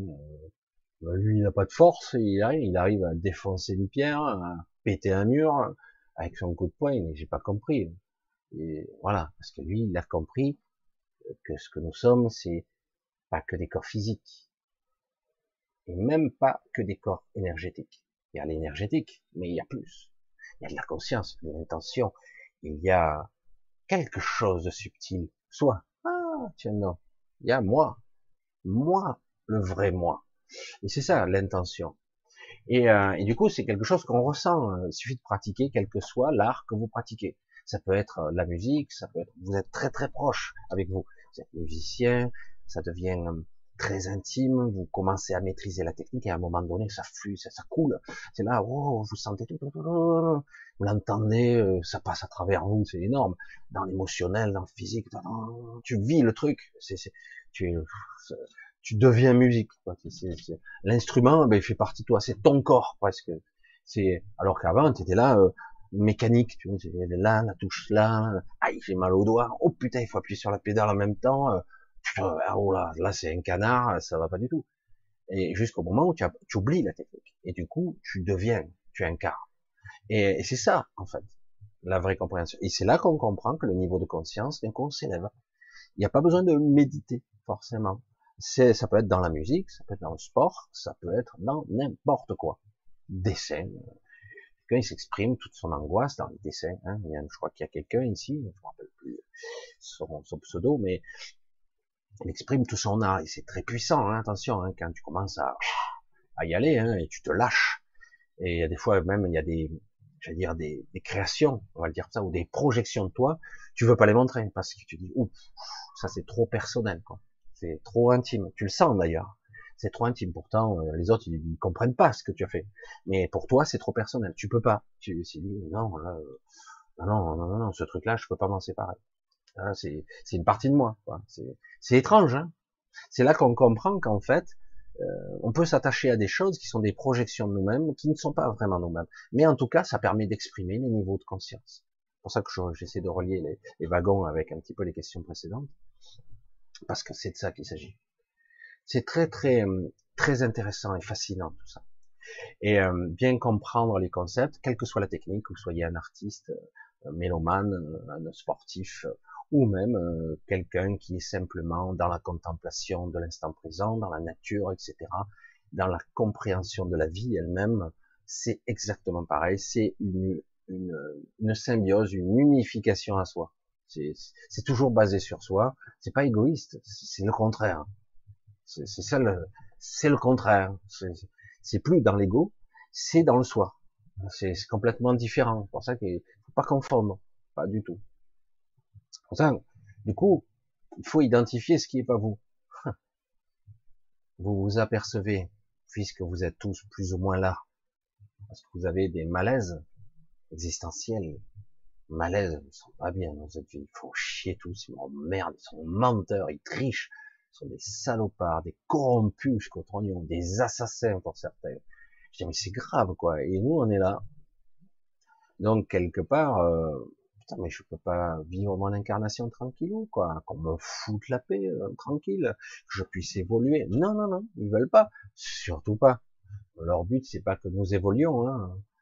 Euh, en tout cas, ils feront tout pour empêcher cette évolution. Et pourtant, cette évolution est à nos portes. Elle est là, elle est là, elle est là. Certains la ressentent. Ça veut sortir par tous les trous de notre corps, ça veut sortir par la poitrine, ça veut sortir par la tête, parfois par le haut, par, partout. Ça veut sortir, ça veut, ça prendre toute la place. C'est, ça veut sortir cette évolution. Moi, je l'appelle l'évolution, mais en réalité, c'est la conscience qui, qui prend, qui prend toute sa place. C'est des niveaux de conscience qui, qui dépasseront les niveaux euh, qu'on connaît traditionnels. C'est pas seulement euh, l'ascension vibratoire, c'est pas seulement ça, c'est être et incarner euh, ce que nous sommes véritablement. Et tout est fait pour nous accabler là. C'est bon, on a droit à un festival d'accablement et d'attaques successives. Euh, et ça n'arrête pas. Et, là, c'est pour ça que je dis les maladies. C'est vrai que j'ai pas répondu un petit peu à la question. Les maladies, c'est pas seulement la nourriture, ce n'est qu'un plan, ça. On mange du code, on mange de l'information, de la vibration, du magnétisme, etc. Mais il y a aussi tout ce que vous percevez à l'intérieur. Tu peux avoir une vie saine, tout ce que tu veux, mais tu te fais bombarder par des rayonnements électromagnétiques, Wi-Fi, Bluetooth, euh, tous les rayonnements, les bombardements dans l'atmosphère, les pollutions de l'air, de l'eau. Et en plus, mentalement, tu es, tu es plus étalonné, tu n'es pas centré sur ton vrai toi, etc. Ah, tu, peux avoir euh, mangé des bonnes tomates saines et tout ça, mais si tout le reste n'est pas aligné, eh ben t'es pas synchrone, t'es pas aligné sur toi, tu n'es pas centré sur toi, tu n'es pas conscient de toi-même dans ta vigilance. Et c'est dur ici. Pour ça, oui, évidemment, je l'ai déjà dit, il y a des maîtres, des maîtres euh, qu'on appelle maîtres, j'ai horreur de, comme ça, mais des maîtres qui ont atteint des niveaux incroyables de conscience près de l'illumination, et qui ont fini par mourir de cancer. Bon, ils ont fini par abandonner leur corps euh, et qui n'ont pas atteint euh, totalement l'illumination. Ils sont allés très haut, hein, il n'y a aucun problème. Mais euh, mais quelque part, c'est pas si évident que ça. Ça veut dire que, mais ça ne veut pas dire du tout que nous ne soyons pas capables. Dans certains cas, on est capable d'une ultime, d'un ultime lâcher prise et d'un coup de monter de 30 étages d'un coup. Parfois on est capable de ça, et de plus parfois. J'ai vu, j'ai constaté euh, dans l'énergétique, dans les terres, etc. Je vous l'ai dit, on parlait de piliers de lumière à un moment donné. À un moment donné, il commençait pendant la période Covid, euh, waouh, une bonne moitié s'était éteint, c'était effrayant. Je dis merde, on est en train de perdre royalement, quoi. Je dis mais juste par euh, la bêtise et la connerie humaine, quoi. C'est dingue, quoi. Entendre un connard qui te menace, ça y est, je cède à tout. Ça y est. Mais attends, il a même pas, c'est du bluff, quoi. Et à la limite, t'en as rien à foutre, quoi. Parce que le prix à payer est tellement plus important, beaucoup plus important. Enfin, bref. Et maintenant, c'est plus le cas. C'est paradoxal.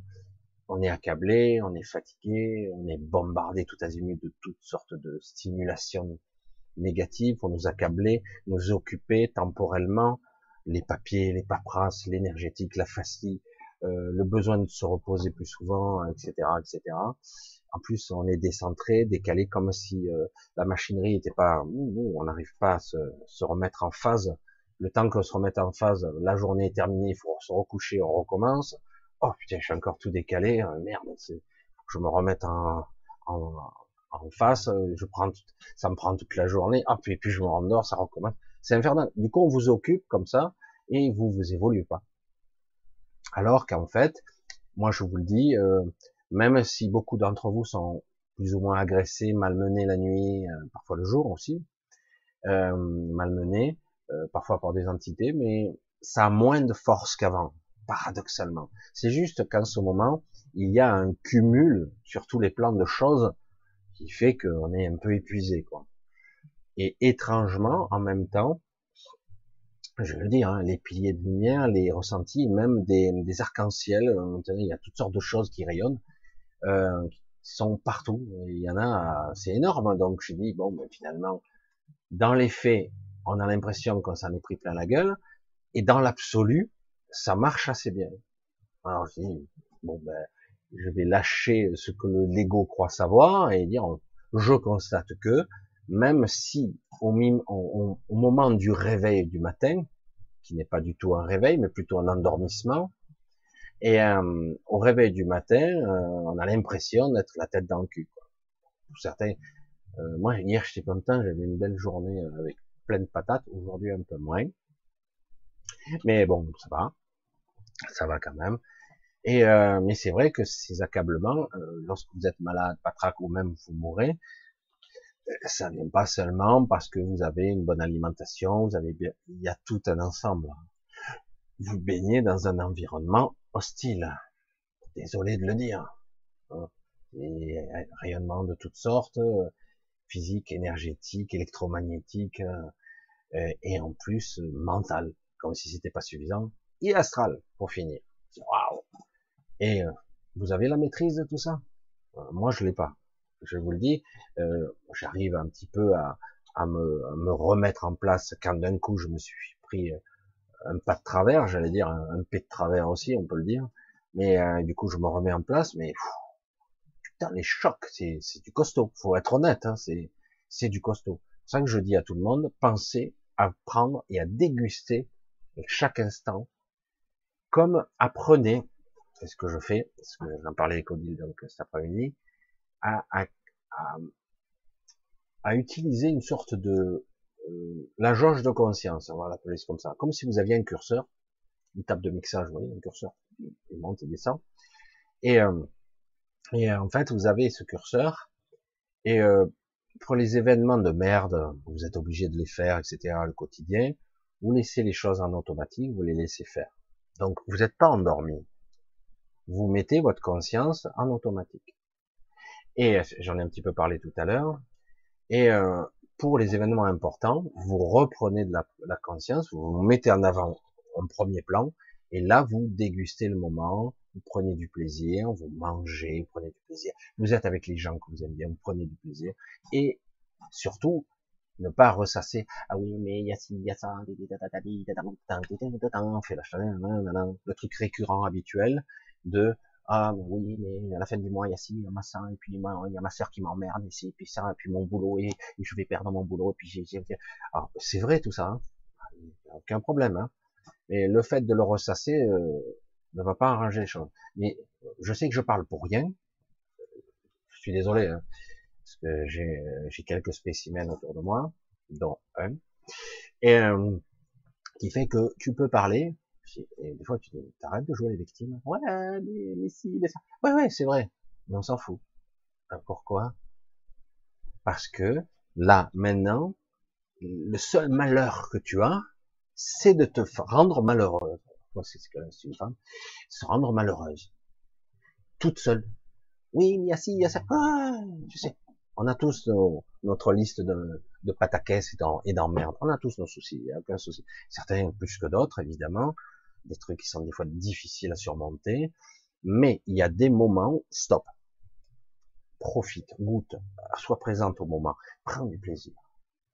Comment je pourrais prendre du plaisir alors que bon, écoute, au revoir, bye, c'est bon, laisse tomber, ça sert à rien, euh, tu comprends pas ce que je dis, ça sert à rien.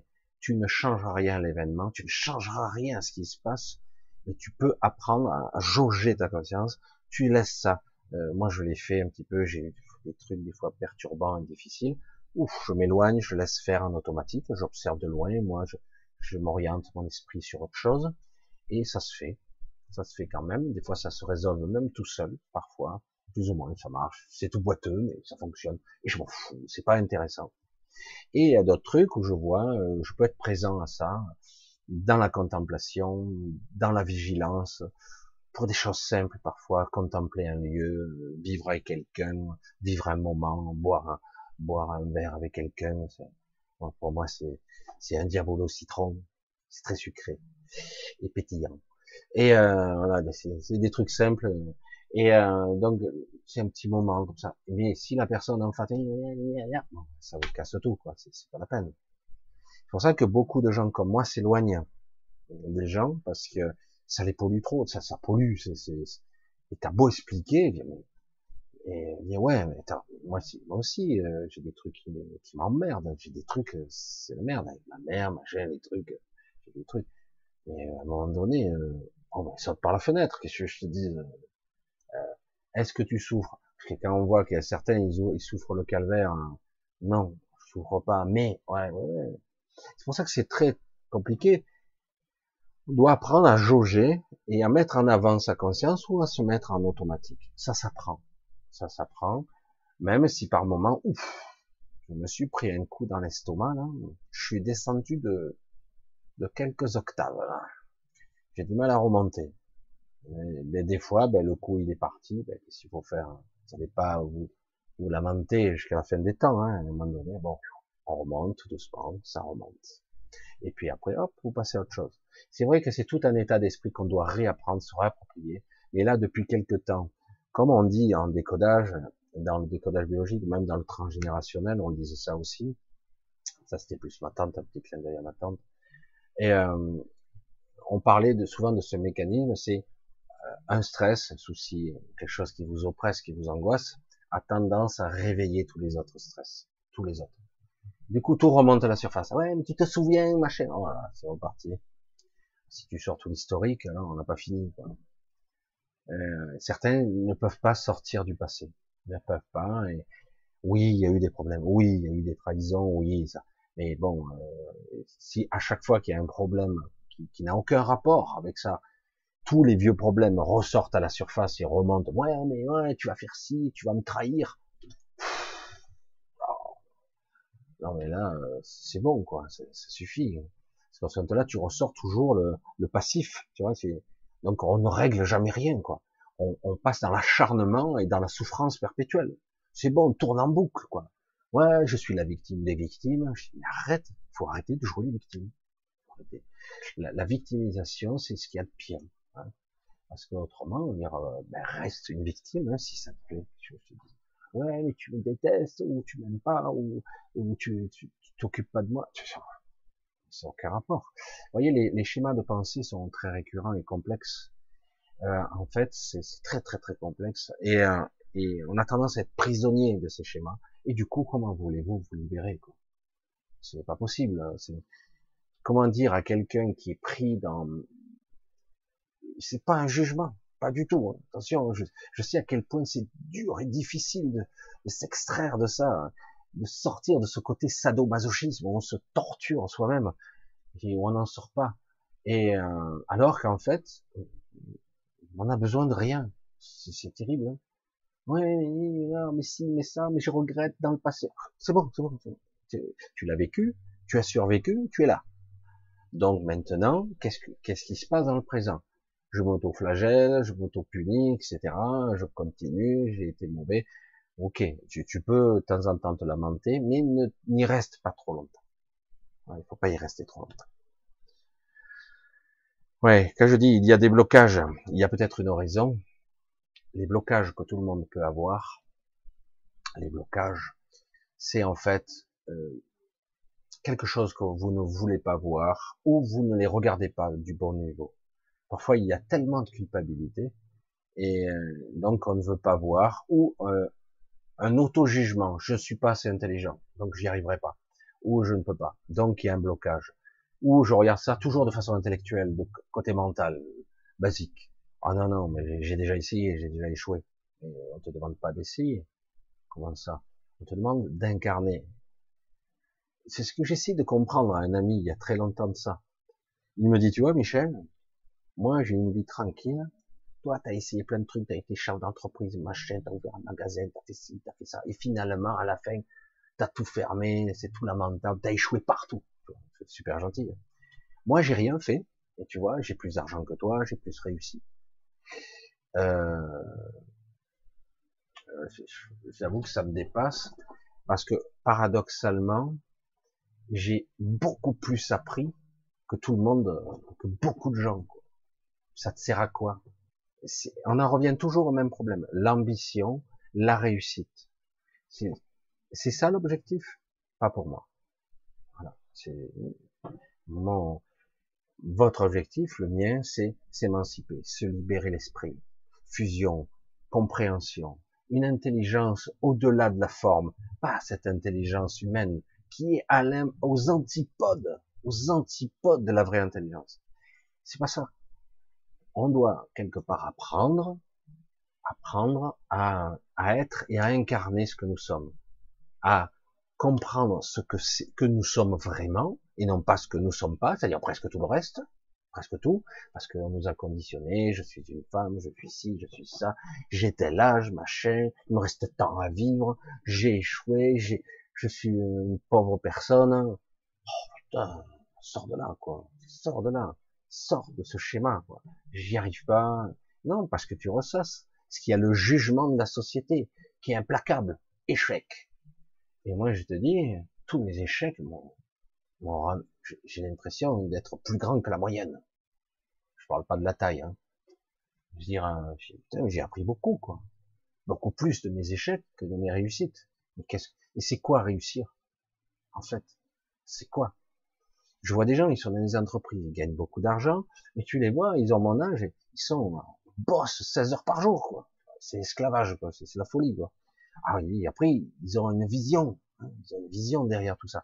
C'est euh, ah, quand j'arriverai euh, à 62, 65 ans, je me mettrai à la retraite et je profiterai.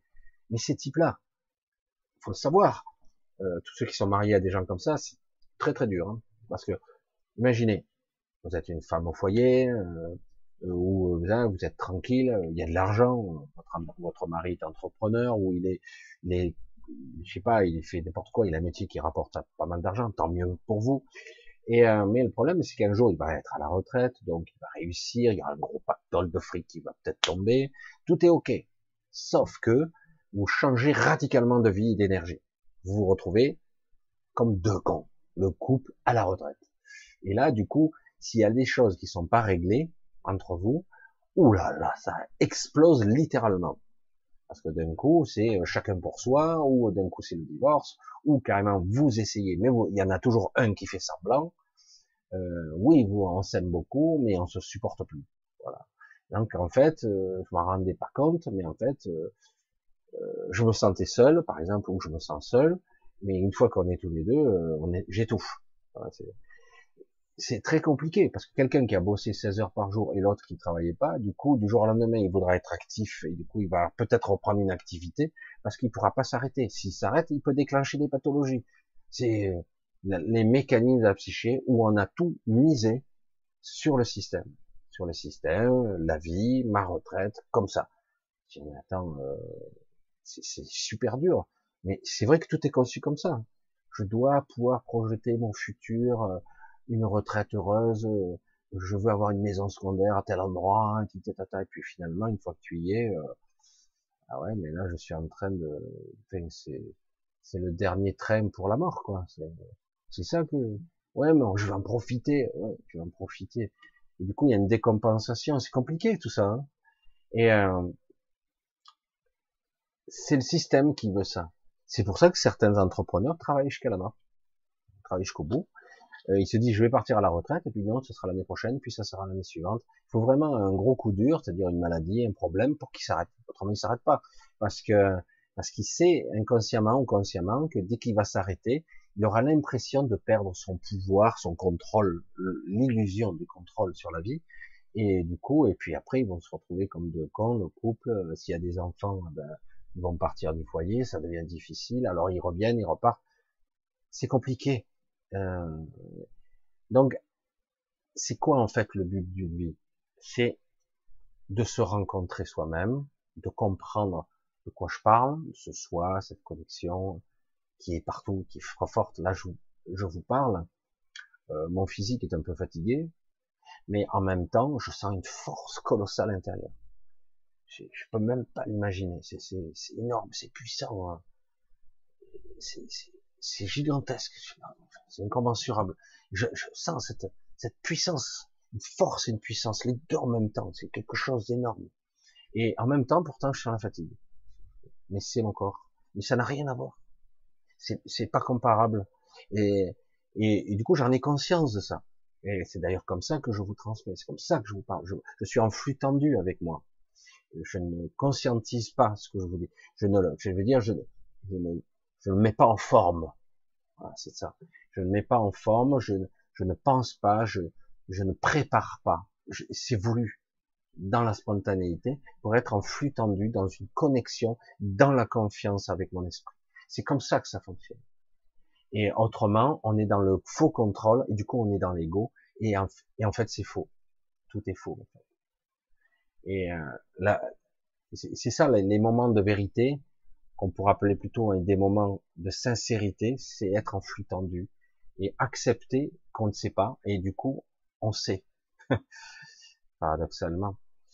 Euh, je sais que j'embrouille plus d'un comme ça, mais c'est vrai que c'est un petit peu complexe de comprendre l'état de conscience, le flux tendu de l'information, pouvoir transmettre euh, et euh, lorsque je démarre une vidéo de dire je ne sais pas, je ne sais pas et c'est comme ça que je saurai.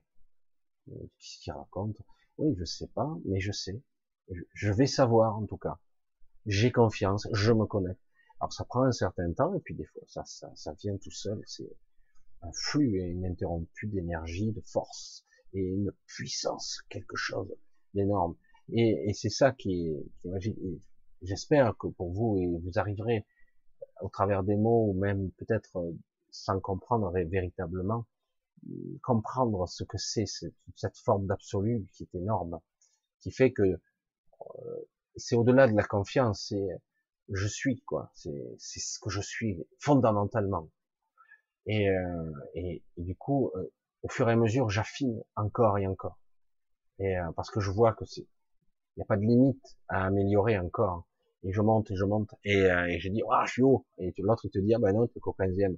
Bon, je, je, parle d'il y a quelques années en arrière. J'espère que je vais monter au 17e, comme je dis avec beaucoup d'humour. Mais ça, c'est de l'ego, ça. C'est de l'ego. C'est euh, on met des niveaux, on met ah, t'as le diplôme, t'as réussi, ah, ben là, t'as réussi à t'acheter ta dernière Porsche, c'est super. C'est, non. Euh, même si on a le droit aussi de se faire plaisir. T'as la chance de gagner du fric et que t'as envie de te faire plaisir, fais ton plaisir. C'est tout ce qui nous reste. Après, il faut pas tomber dans le système égotique, euh, j'en veux plus, j'en veux plus, on dirait un drogué. Quoi. non, c'est pas ça.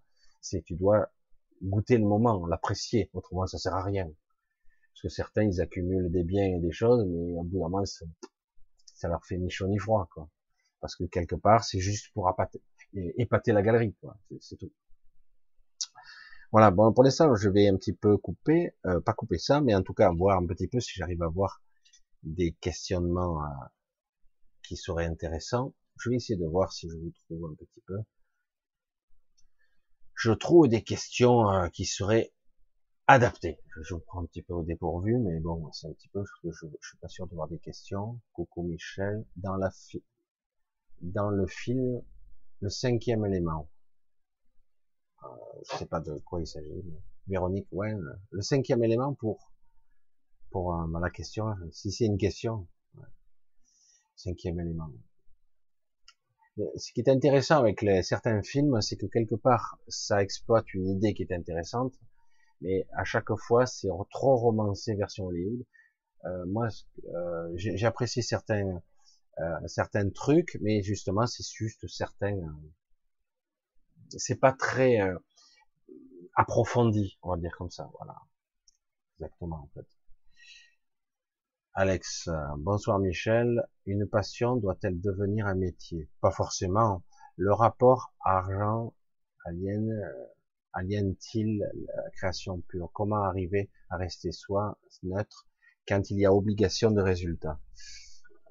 C'est vrai que, en fait, comment faire Moi, je, vais reformuler. Comment faire pour faire quelque chose qui t'éclate, qui t'éclate, en faisant abstraction de l'argent si tu as la possibilité, je crois que c'est ton cas, de vivre chez tes parents, même si ça serait bien de trouver une certaine forme d'autonomie, mais bon, à la limite, fais ce qui te plaît. Fais ce qui te plaît. Montre-le au monde, si tu as envie de montrer ce que tu sais, euh, exprime-le. Essaie de l'affiner euh, et d'extraire l'ego de tout ça. Parce qu'il y a beaucoup d'ego, je veux que ça plaise, je veux que ça soit séduisant, je veux que ça soit séducteur. Non, non, il faut que ça soit toi. Joue, éclate-toi, défonce-toi, mais vraiment, essaye, essaye encore. Ne cherche pas le gain. Je sais que ça paraît complètement délirant, parce que on a tendance à dire je veux vendre mes produits, il faut que j'en vive, je gagne ma vie. Hein.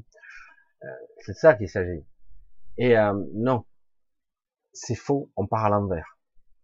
Je sais, alors certains y arrivent, ils ont trouvé un produit et ils sont pile dans le bon moment où le produit est prisé et, j'allais dire désiré par les autres.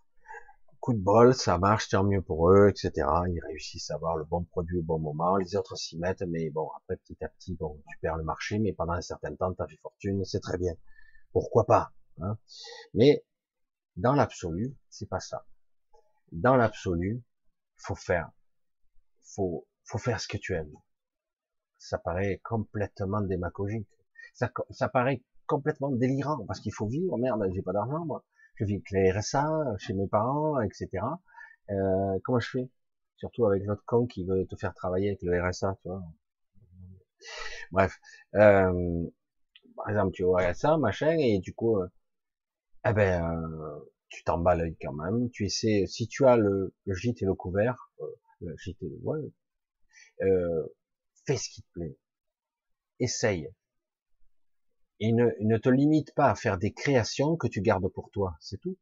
Tu le fais, tu le montres au monde. Ça marche pas, tu en fais une autre, tu recommences, tu affines, tu fais encore mieux, tu affines, tu fais ton truc, tu restes désespérément dans ton truc. Tu verras qu'à un moment donné, si vraiment tu es aligné avec toi et que tu juste tu, tu, mets en avant tes tripes, tout ce que tu es vraiment, et que tu n'attends pas un retour financier tout de suite en tout cas. Faut vraiment l'écarter ça parce que ça va te polluer la tête.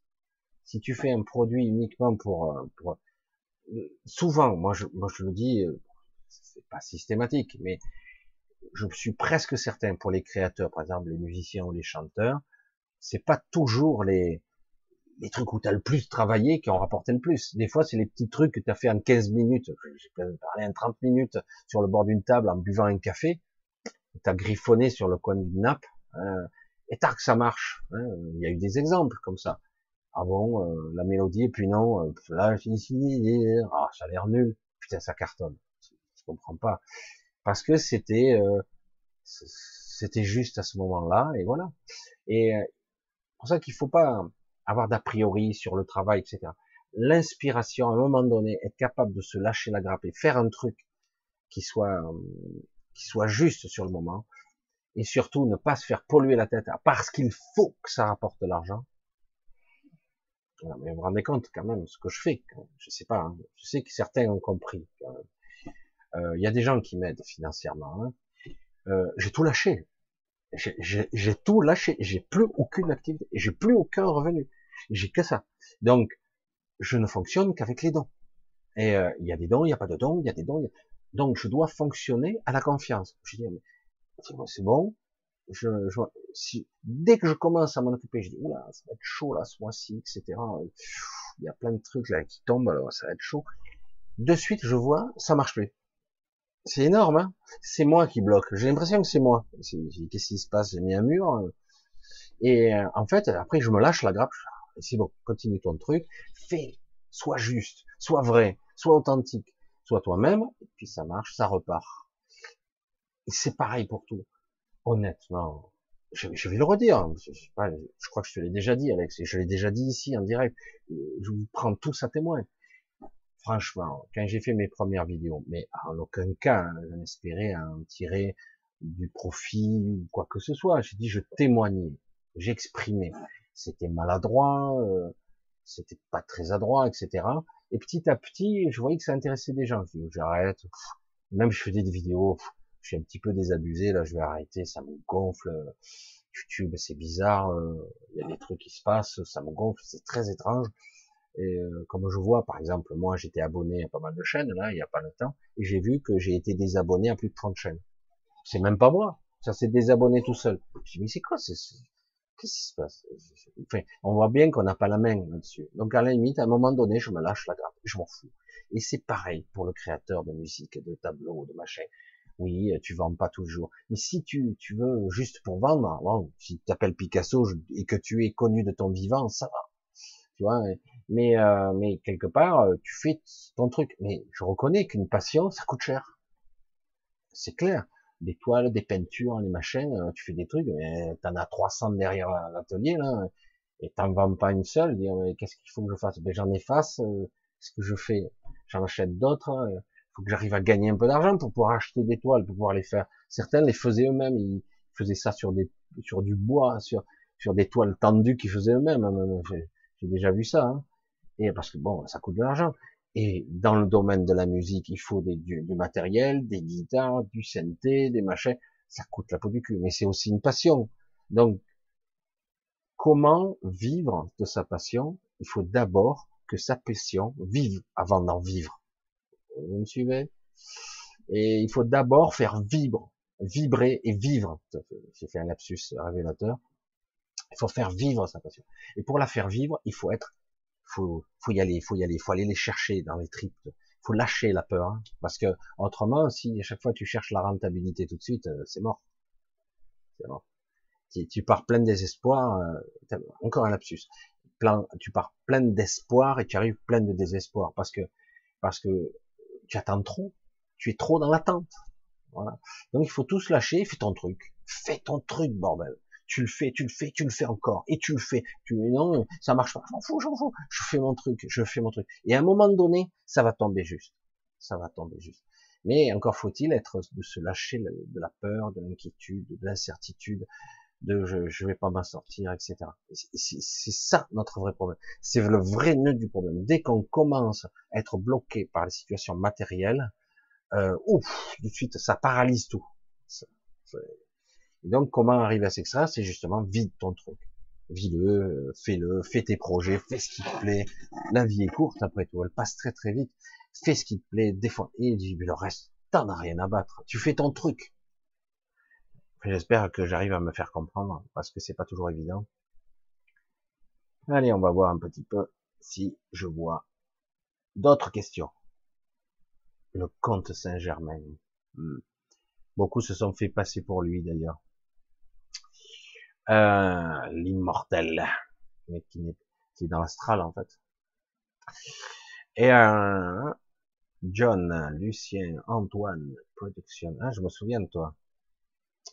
Les cons qui se rendent compte qu'ils peuvent être intelligents vont-ils enseigner une consanguinité philosophique? Oui, bien sûr. Et c'est justement, euh, faut bien oublier, il faut bien penser que dans ce système, dans cette matrice, euh, tout ce qui est tout ce qui ne sert, qui n'est pas utile, va être mis en avant.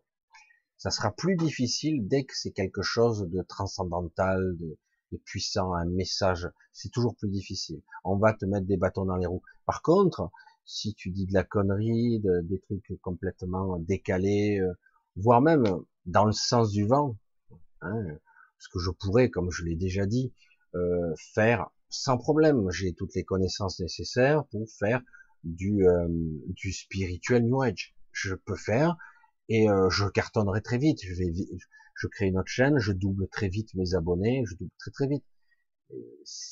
C'est pas juste pour moi. C'est pas ça. Ce que je, mes tripes, c'est pas ça. Ma passion, c'est pas ça. Ma musique, c'est pas ça. Voilà.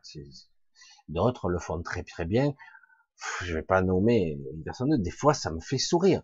Il a de la compétence, il est très intelligent, mais il sait ce qui plaît, il, va, il va utiliser tout le panel, tout le panel qui a déjà marché. Il va copier Paul, Pierre, Jacques et euh, Robert. Il va les copier purement, hein, copie carbone. Hein, hop, et mais moi, moi je suis quelqu'un qui a une notoriété, je fais. Et du coup, euh, ben il marche, il marche très très bien. Et, alors que moi, je voudrais interroger les gens. Je dis, vous ressentez un truc là? Parce que je ressens rien, moi. Il dégage rien, ce type. C'est que des mots, quoi. C'est pas parce qu'il est, il se cache derrière des titres qu'en fait, euh, c'est ça qui est fascinant. Mais bon, voilà, il est dans l'air du temps, il l'utilise, même si c'est que du réchauffé, tout ça. Ça, ça fait dix ans déjà que c'est les mêmes choses qui ont ressassé, toujours les mêmes choses ça revient. mais bon, les gens ils se disent mais on sait pas, tout hasard, ce soin pourrait nous sauver.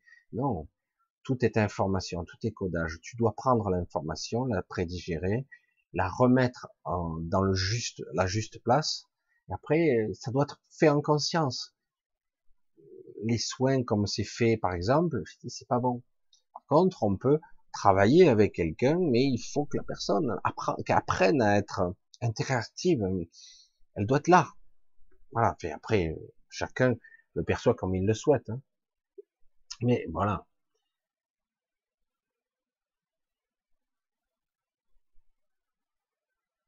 Alors, on continue.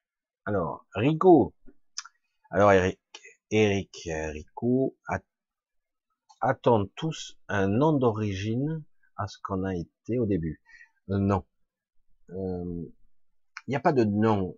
Il faut, il faut, faut arriver à comprendre que ici, dans la forme, dans la matière, on a besoin d'identifier les choses dans le dans l'espace et dans le temps. C'est comme ça. Euh, c'est quelqu'un qui a existé de 1930 à 1985, il est mort de ci, de ça, on l'identifie dans le temps, dans l'espace, son œuvre, son, il est mort de quoi, voilà. Ça c'est nous, c'est vraiment, vraiment nous. Et donc on a besoin d'un nom, d'un référentiel, d'un index, hein, un index temporel, un index de nom, euh, son métier, etc. On référence tout, et c'est le système d'intelligence artificielle pure et dure.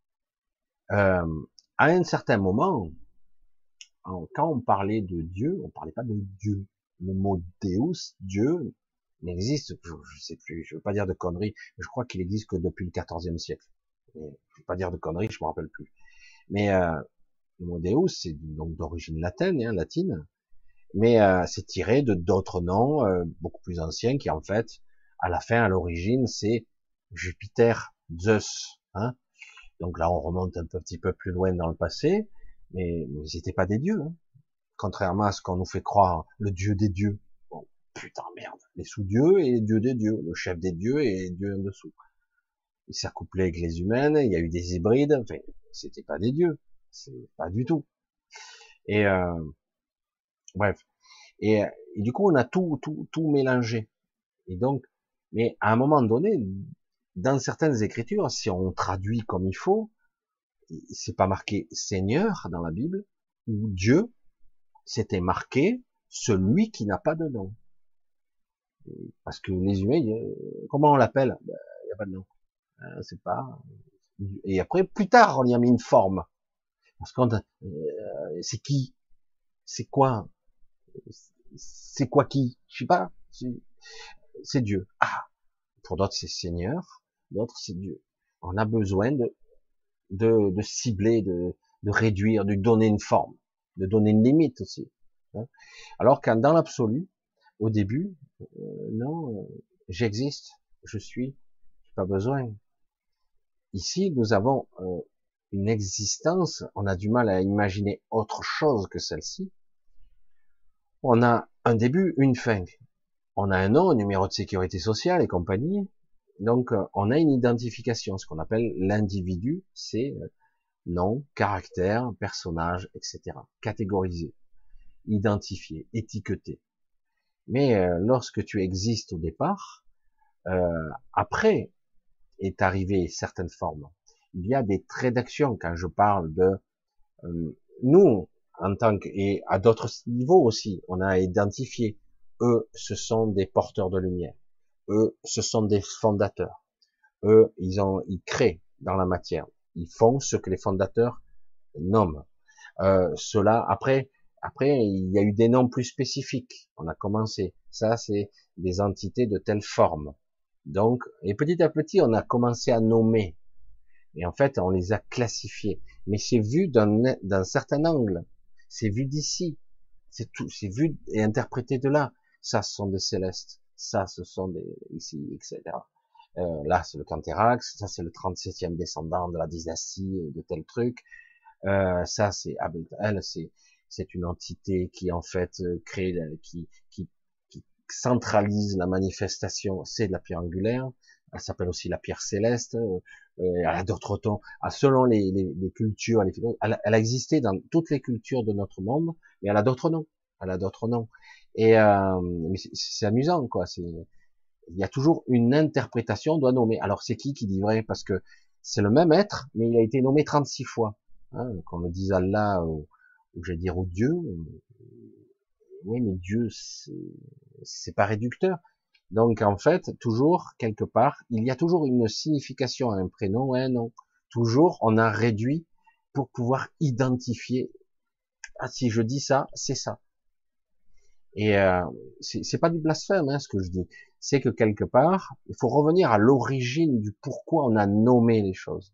On a nommé pour identifier. On a besoin d'identifier de quoi on parle.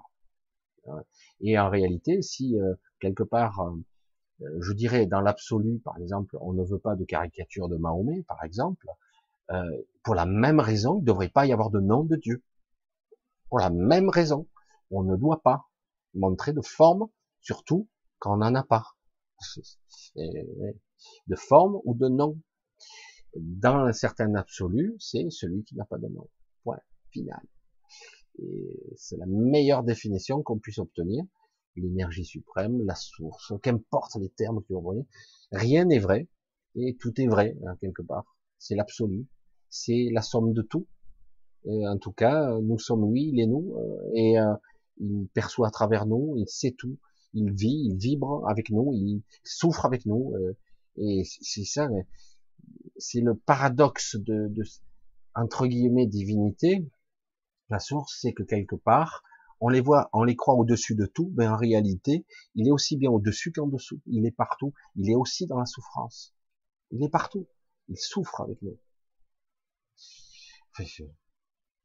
J'essaie de, de, comprendre, d'expliquer euh, ça, les noms et les origines, d'autant qu'en plus, euh, c'est de façon cyclique, euh, quelle est la véritable origine.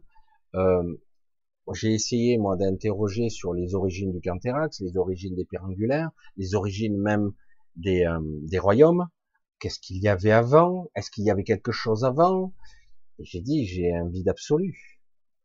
Parce qu'il y a autre chose encore, et encore autre chose. Il y a d'autres formes donc que j'ai identifiées, mais, en fait, il y a, c'est sans fin, quoi. Je, comprends pas.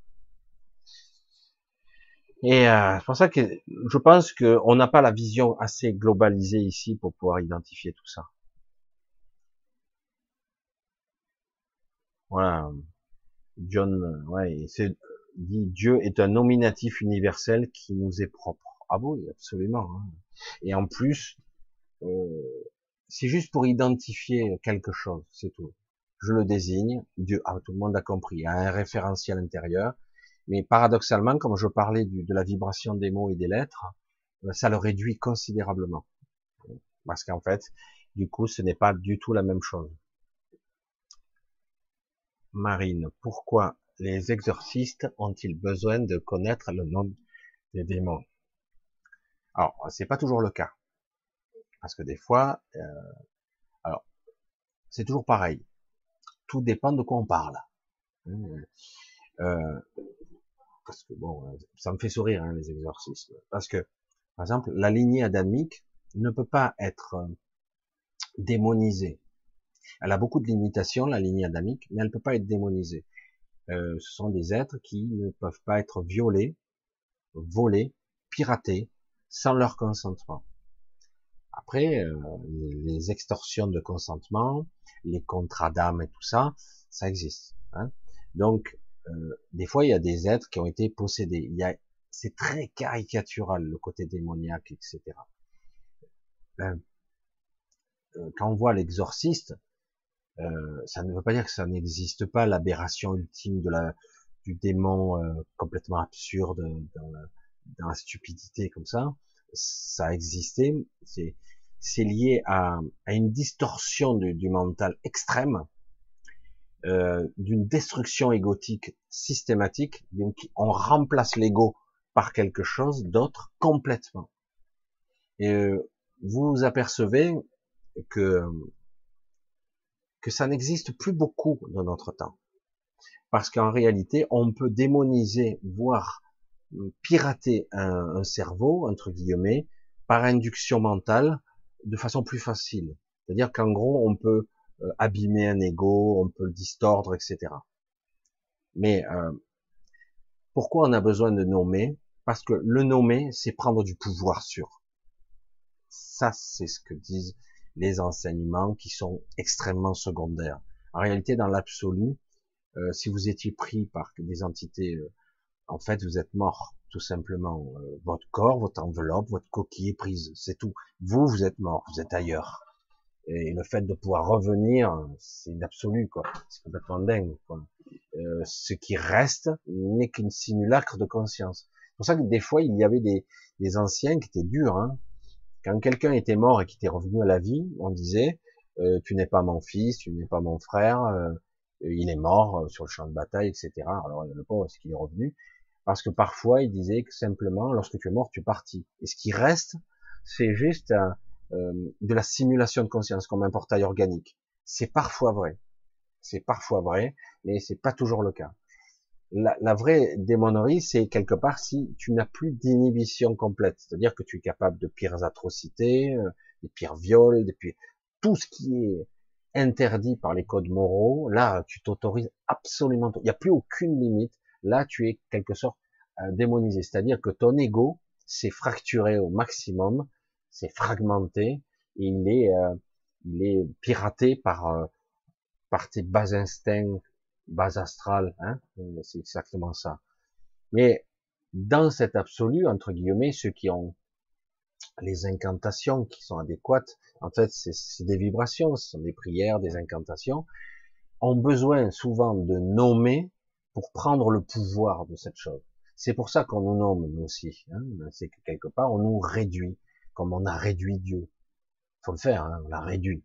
En fait, euh, c'est faux. C'est faux. L'absolu reste l'absolu, hein, toujours. Mais de notre perception, on a tout limité. Du coup, on a euh, rabaissé tout à notre niveau, c'est-à-dire la spiritualité, tout, c'est-à-dire à un niveau très basique et qui est médiocre et pitoyable. Faut être honnête, hein. on a tout réduit. Mais même les choses sublimes et magnifiques, on les réduit à de la merde, à pas grand-chose, parce que c'est notre champ de perception. Et du coup, oui, euh, si on est à ce niveau-là de fréquence en tant qu'individu et que quelqu'un est piraté grand, grandement et efficacement par entre guillemets des entités du bas astral, euh, et que petit à petit il est remplacé. Hein, son ego est complètement remplacé et lui petit à petit son essence, ben, elle s'en va. Hein, et euh, il est remplacé. Euh, le fait de trouver l'identification du nom, mais qu'est-ce qui l'empêche de mentir le démon hein Je m'appelle Belzébuth, je m'appelle. Il peut mentir. Hein Comment veux-tu deviner le nom du démon? Et il peut pas s'en empêcher grâce à l'incantation. Hein. Donc ça veut dire qu'à un moment donné, on a affaire qu'à des petites créatures euh, faibles, en fait. Et qu'à un certain moment, il y a eu pacte de un pacte, un contrat, un contrat d'âme qui fait que la personne sera possédée pour diverses raisons. Je ne sais pas lesquelles, parce que franchement, quand on voit ce qui...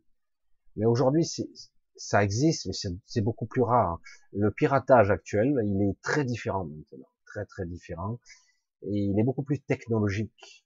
Et il est beaucoup plus technologique et il est basé sur des plans euh, euh, ésotériques euh, de, quatre, de quatrième dimension, où on est piraté la nuit, etc., implanté, etc.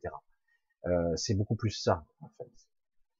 Euh, là, certains extraterrestres, etc., qui passent par ces biais, etc., et qui nous piratent, qui nous parasitent, etc. Mais euh, le fait de, c'est beaucoup de folklore maintenant. Dire, il faut connaître le nom pour pouvoir faire partir l'entité. Non. Euh, c'est quelque part, si c'est une croyance très profonde, l'entité pourrait croire que c'est vrai. Et du coup, ah, ah, ah, je souffre, l'eau bénite me brûle, me brûle. Mais en réalité, c'est une croyance. Ce qui prouve bien que l'entité elle-même subit aussi la distorsion de l'ego. Elle croit aussi des choses. Mais dans l'absolu, c'est pas le fait de nommer quelque chose qu'on lui prend son pouvoir. C'est ce que l'on croit. Et si on le croit et qu'on le sait, on pense que c'est vrai en fait. Oui, on a ça a du pouvoir sur nous. Mais si tu n'y crois pas, je ne suis pas ça, je ne suis pas mes pensées, je ne suis pas ce personnage, je ne suis pas mon corps, je ne suis pas ça. Non. Euh, c'est ça, être éveillé. Comprenez? C'est euh, je ne suis pas ça. Euh, je, je n'ai aucun rapport avec ça. Non. C'est, je suis désolé. Je, non. Et euh, mais si euh, ça passe par le filtre l'ego et de la croyance, et que je, je crois que c'est ça, voilà, ça commence à, à, prendre du pouvoir sur moi. Je sais pas si vous comprenez le concept. C'est, c'est vraiment le monde de la dualité et de, de la croyance en fait.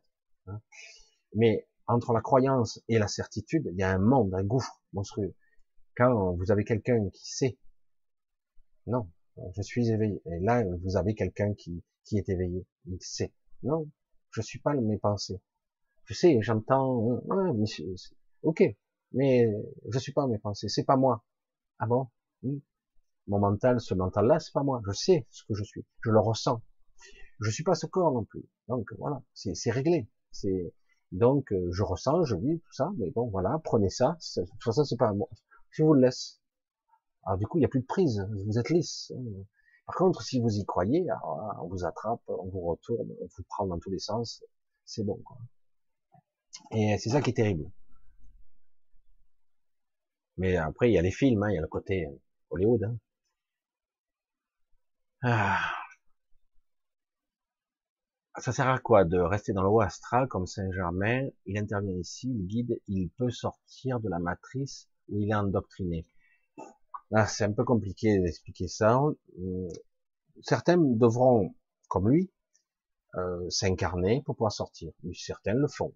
C'est-à-dire ils vivent quelques années et même ils meurent prématurément assez jeunes. Alors ça peut être à la maturité ou des fois enfant ils meurent, euh, et puis en fait, ils ont quitté leur corps, tout simplement, ils se sont barrés, ils se sont échappés. Mais euh, ceux qui ont réussi sont rares. Euh, L'eau astrale, euh, il faut le dire, hein, c'est, ça pourrait s'apparenter au paradis. Hein. C'est, fabuleux. L'eau astrale, c'est quelque chose quand même qui s'est euh, nettoyé de ses bas instincts, de ses, mauvais sentiments, ces sentiments, euh, j'allais dire, de jugement, de culpabilité, euh, de peur. C'est des êtres qui sont dans astral quelque part. Ils sont dans la matrice, ils sont enfermés dedans, mais ça pourrait s'apparenter à une forme de paradis, un paradis tel que vous le concevez vous, si vous êtes en astral. Ça peut être cool, hein euh, même, j'allais dire, ah, je vais pas rentrer dans le personnel, je l'ai déjà dit, mais donc je vais répéter ce que j'ai déjà dit. Mon propre père vit dans une ferme qu'il s'est lui-même plus ou moins créé. Il est même pas dans du haut astral, on dirait du moyen haut. C'est correct, c'est pas mal. Et il vit tranquille, une vie quasiment normale dans une maison, mieux que ce qu'il avait fait là. Euh, il vit tranquillou euh, avec ses chiens, il promène, il fait des champignons, euh, il rencontre, il a des amis, voilà. C'est étrange. Quelque part, dire il faut mourir pour vivre une vie normale comme en bas. C'est curieux quand même. Ouais, mais il n'y a pas la souffrance, il n'y a pas tout ça. Jusqu'au moment où euh, toute ton énergie d'inspiration sera épuisée et tu éprouveras le besoin de revenir dans la matière te restructurer, de te régénérer. Parce que malheureusement, euh, soit tu récupères de l'énergie d'une manière ou d'une autre, soit tu seras obligé de redescendre à un moment donné, soit pour partir, ou soit pour pouvoir revenir. Je sais, c'est étrange. Hein.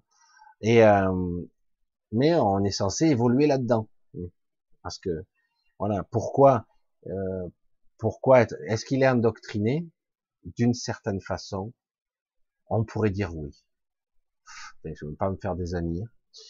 Oui, d'une certaine façon, parce que quelque part, euh, beaucoup de systèmes que je vois actuellement euh, vous euh, proposent en gros d'accéder au, au, moyen haut ou au astral. C'est-à-dire qu'en gros, c'est l'aboutissement de l'évolution. Et il y a des strates qu'ils appellent le supraluminé, le lumineux. Mais c'est pas la lumière, c'est pas l'illumination, ça, pas du tout. Et ça ressemble, c'est magnifique. Hein. Moi, j'ai déjà vu, j'arrive pas trop à m'y maintenir, mais mais euh, mais ça reste une prison dorée. C'est, euh, on peut y rester très longtemps, c'est magnifique, etc. Alors certains euh, arrivent à faire euh, la jonction, la connexion, la guidance, la, canalisation. Il, y a certains êtres, ils arrivent soi-disant, je demande à voir, j'ai pas de certitude, j'ai pas demandé, ça ne m'intéresse pas en fait, et de, de savoir, ils, ils sont capables de faire le lien avec l'extérieur de la matrice. Il faudrait une sorte de point de jonction mais euh, beaucoup de maîtres ascensionnés euh, sont pas endoctrinés, mais quelque part, ils utilisent le système. Euh, cultivent le mythe. Euh, quelque part, si on vénère des êtres, on leur donne un peu de notre énergie, d'une certaine façon. Et euh, ça veut pas dire que c'est négatif en soi, c'est, mais c'est vrai que c'est pas, c'est pas ça qu'on est censé faire. Enfin pour moi, hein, c'est pas ça. On doit retrouver son centre, son autonomie, sa liberté, et non pas euh, envoyer son énergie à d'autres. Et si tu envoies une énergie à d'autres, c'est volontairement pour dans le but de la sauver, de l'aider, etc. Et non pas pour invoquer une, divinité quelconque, etc. Mais si tu es, tu fais vibrer une divinité, si tu penses par exemple l'énergie de Marie, ce que j'ai fait souvent à une certaine époque, euh, je pense par mon, intériorité et j'ai réalisé, en fait, je reviens un petit peu à ce que je disais au début, j'ai réalisé que dans l'exercice de ce que je faisais en vibrant intérieurement euh, la vibration de Marie, en fait, je faisais vibrer la, la corde de la mer. Hmm? La, la mer, et euh, j'ai atterri comme par hasard chez les Magaliennes. Et évidemment, et euh, parce que j'étais beaucoup plus attiré par cette vibration douce de la mer, etc., bienfaitrice, protectrice, à la fois forte, féminine, magnifique, tout, euh, c'était le truc. Et la féminité a son paroxysme, et du coup, alors que certains font le, culte du père, c'est c'est Jésus, le Père de Jésus, etc., de la Sainte Trinité, etc. C'est différent. Ça peut être, ça peut être aussi, mais ça passe par son intériorité. Et en fait, ce qui se passe, c'est que vous vibrez vous-même cette vibration, comme si vous étiez euh, une, un instrument de musique. Euh, moi, souvent, j'ai eu l'image, je, je, crois que j'en avais déjà parlé, mais je m'en rappelle plus, euh, l'image d'une harpe. Vous voyez, l'harpe, c'est étonnant, l'harpe, c'est quelque chose de majestueux, de, classe, euh, magnifique.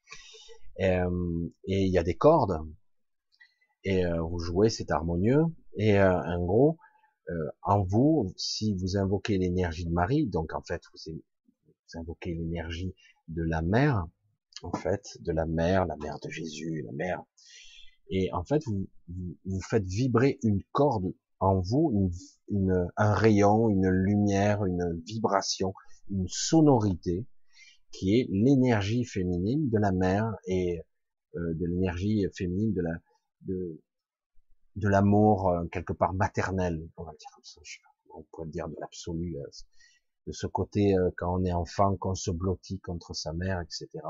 Il n'y a, a, rien d'autre que l'univers de sa mère, il n'y a, que ça autour de soi.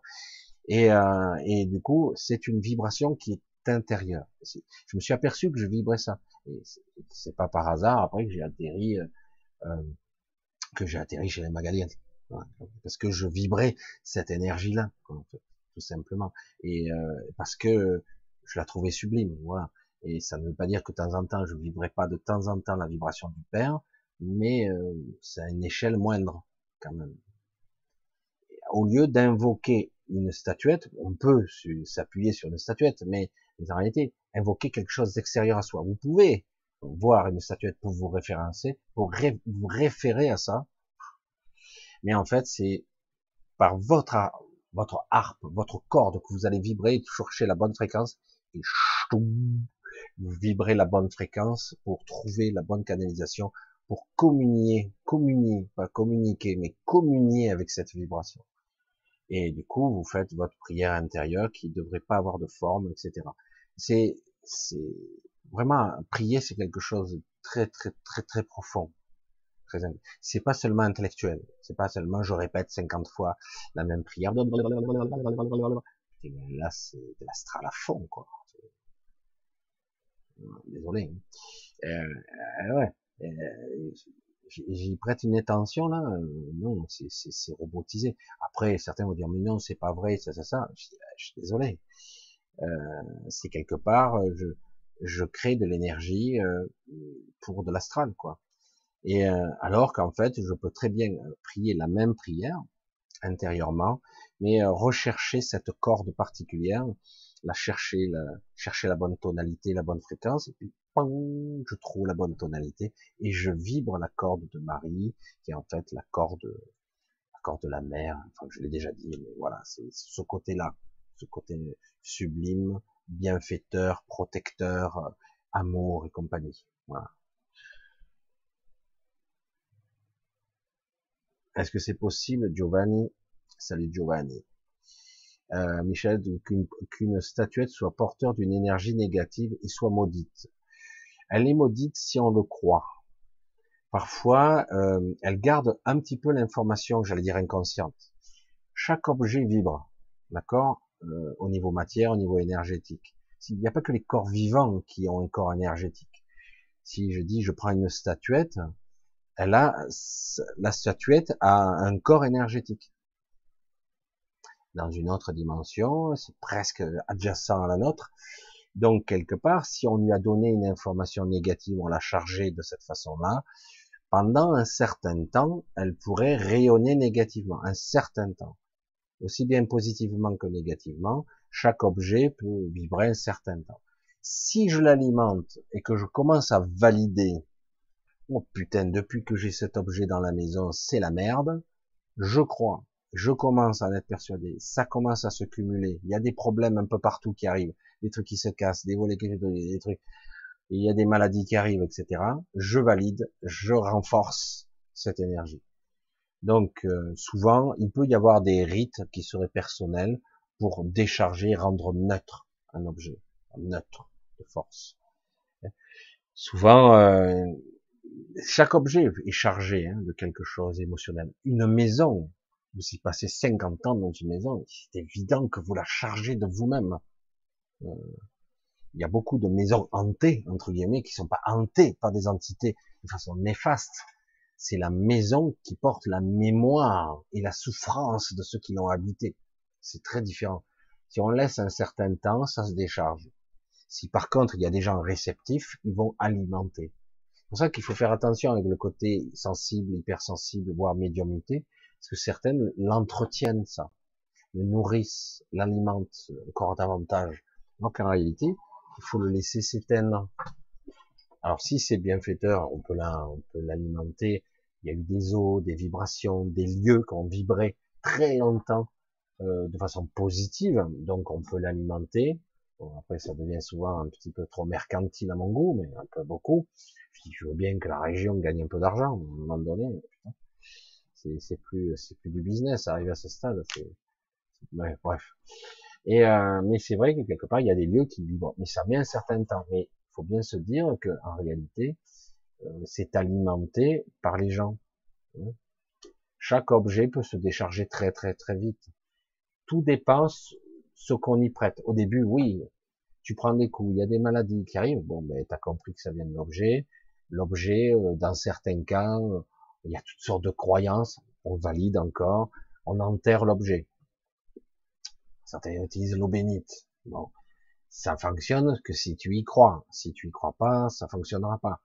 Et euh, mais souvent, moi je dis simplement un objet, tu le mets simplement au soleil, tu l'oublies, tu le laisses et tu vas voir qu'il y a quelques jours il se décharge et tout ce qui faisait sa négativité disparaît très très vite. Par contre, si je dis non mais putain t'as vu c'est de pire en pire machin et en fait c'est nous qui alimentons qui rayonnons ça et on c'est comme si euh, le code l'information hein, comme toujours eh ben on l'a réactivé quoi hein, on l'amplifie c'est exactement ça je reconnais que c'est pas simple surtout quand au début t'as que des catastrophes qui se cumulent euh, dire ouais mais il y a des catastrophes oui oui mais laisse tomber quoi ça va se décharger à moins que tu veuilles te débarrasser de l'objet mais tu, dans quelques jours, euh, ça sera très vite euh, terminé. Quoi. Il faut vraiment, à moins que l'objet, euh, tu veux t'en débarrasser, tu t'en débarrasses et puis c'est tout. Mais si tu y crois, voilà, il est maudit. Quoi. Et en fait, il est relié à toi et lui à toi et vice versa, j'allais dire. Et, et, du coup, quelque part, ben, il est maudit, il est maudit, et ça va déclencher toutes sortes de pathologies. À la fin, ce sera un truc qui sera. Et puis tu le transmets à d'autres personnes qui y croient encore et qui, qui le chargent encore davantage. Mais les objets ne restent pas chargés indéfiniment, c'est pas vrai. Euh, ce que j'appelle la mémoire de forme, euh, la mémoire de forme, par exemple, j'en avais parlé déjà aussi, mais bon, bref.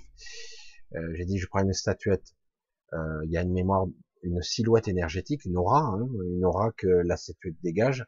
Elle a, si je casse la statuette en mille morceaux, hein, c'est ça, a plein de morceaux, pendant un certain temps, certains diraient un temps certain. Hein.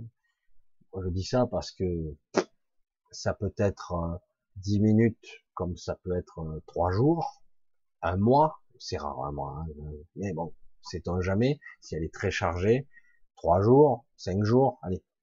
Et, euh, eh ben, la silhouette énergétique de la statuette est intacte.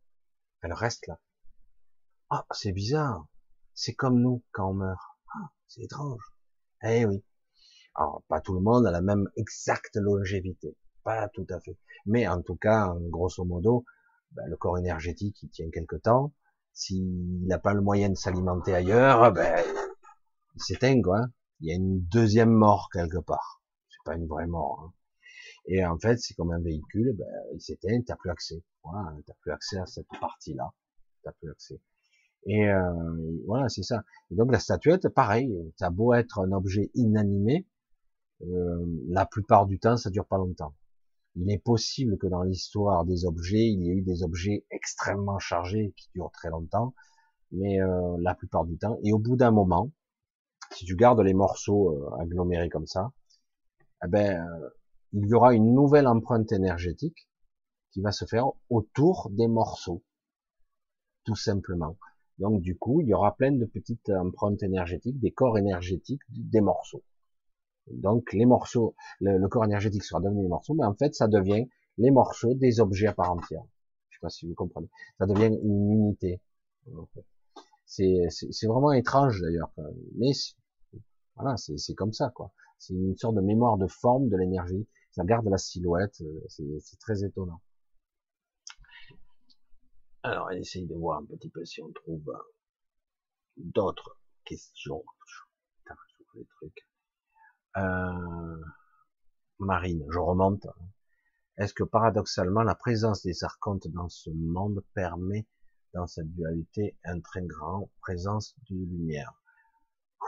Euh, Les archontes ne sont pas dans notre matrice, pas du tout. Ils sont pas là physiquement. J'en ai déjà parlé. Euh, en tant qu'essence, euh, qui sont décorporés et dépourvus de sorte, de forme, et, ils vivent, ils existent. Je sais pas comment on pourrait dire ça, au centre de notre galaxie, de galaxie. En tout cas, pour notre galaxie, c'est comme ça. Ils vivent au centre de notre galaxie, dans une sorte de no man's land, une dimension qui se sont créées pour eux. Ils utilisent des avatars, pour euh, faire leur besogne des projections d'eux-mêmes. Donc ils voient, ils perçoivent à travers, ils perçoivent à travers ces corps-là. Les épicéens sont euh, leurs hommes de main principaux. Il y en a d'autres, mais eux sont C'est une espèce qui a été créée pour ça, c'est-à-dire pour manipuler, contrôler les civilisations, etc. Euh, eux sont vraiment. Euh, au début, je savais même pas comment ils s'appelaient, mais voilà, eux, je j'ai fini par le savoir, et dit, finalement, ce sont que des choses, que des objets très puissants, mais des objets euh, déconnectés, ils sont pas, ils sont pas construits avec nos, des chakras comme nous, ils sont vraiment des entités humanoïdes dans la matière qui sont là, y compris dans notre zone Terre et dans la, dans la galaxie aussi. Ils ont des influences directes, puis ils sont très euh, puissants, hein, ils sont, mais ce sont pas les archontes. Les archontes, eux, ne se manifeste pas directement ici. Pas du tout. Pas du tout. Euh, c'est pas le cas. Euh, c'est c'est dommage, je connais pas toute l'histoire quantique, mais il y a énormément de repentis, énormément de gens qui sont partis d'être euh, parce qu'ils ont compris que euh, c'est voué à l'échec. Ils ont un projet, ils ont un projet très particulier. Euh, qui est très ambitieux, mais impossible. Enfin, certains l'ont compris, d'ailleurs l'information circule partout. On sait très bien que ceux qui sont repentis, il y a toutes sortes d'entités, il y a certains archontes qui se sont incarnés, qui sont involués, qui ont qui ont décidé de vivre dans la matière, qui sont restés quand même très puissants, mais néanmoins ils sont ils sont ils sont parfaits ici, j'allais dire. Euh, ils sont pas plus négatifs entre guillemets que l'humain en général. Ils sont polarisés et duels, mais globalement ils sont quand même beaucoup plus positifs que négatifs. Donc oui, ils peuvent apporter de la lumière aussi. C'est paradoxal, mais euh, voilà, c'est plus compliqué qu'il n'y paraît parce qu'ils ne sont pas négatifs. en tant que le chaos, l'absolu, etc. Non, ils ont un projet, un projet qui s'étend depuis très longtemps, parce qu'eux, ils vivent hors du temps, hein, donc euh, c'est un peu compliqué. C'est pour ça qu'ils ont besoin d'entités qui sont reliées à par eux, euh, qui peuvent subir des défaillances temporelles. Je parle ça de défaillance parce que parce que vraiment c'est un déphasage complet. Nous on pourrait pas, on en meurt instantanément. On peut se projeter dans, dans des segments futurs et passés, mais au travers de certains corps qu'on possède déjà, mais on, ne peut pas euh, nous projeter comme ça, par exemple, dans euh, un, un, temps négatif. C'est très compliqué, hein, ça. Un temps neutre ou un temps suspendu. On pourrait pas, on cesserait d'exister euh, immédiatement en tant qu'entité incarnée, tout de suite. Eux, non. Parce qu'ils ne sont pas des êtres incarnés. Ce sont des, simulacres de conscience et eux, ils peuvent, les archontes, se projeter euh, en eux pour euh, voir, percevoir, voir parler à, travers ces, ces, avatars, etc.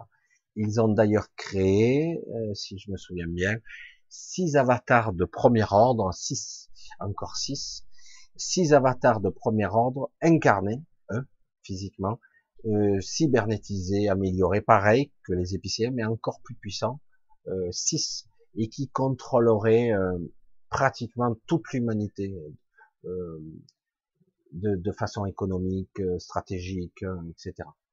mais ce serait que des projections archontiques pures. C'est pas tout, c'est pas comme les épiciens tout à fait. Il n'y a pas de conscience dedans. C'est-à-dire qu'en gros, de temps en temps, quand ils en ont besoin, j'utilise ces, ces machines, apparence euh, vivante, quoi. Ils utilisent, euh, je sais pas, ces, corps euh, à leur gré, voilà, comme ils l'entendent. C'est-à-dire que même si on détruit ces corps, euh, ils sont pas morts pour autant, puisqu'ils sont pas vivants. Donc voilà. Je sais pas je sais pas si vous suivez le délire, c'est complètement incroyable, hein, mais je sais que c'est fou. Ah. Et oui, donc c'est vrai que c'est tout, c'est toujours un petit peu compliqué tout ça. Je vois qu'il y a beaucoup des, ça discute dur. Le chat, c'est impressionnant. Ça discute, ça discute. Véronique euh, Florent, qu'est-ce qu'elle me dit? Coucou Michel. Le peu de fois où j'ai, à travers un autre moi, on m'a fait taire. Ah bon?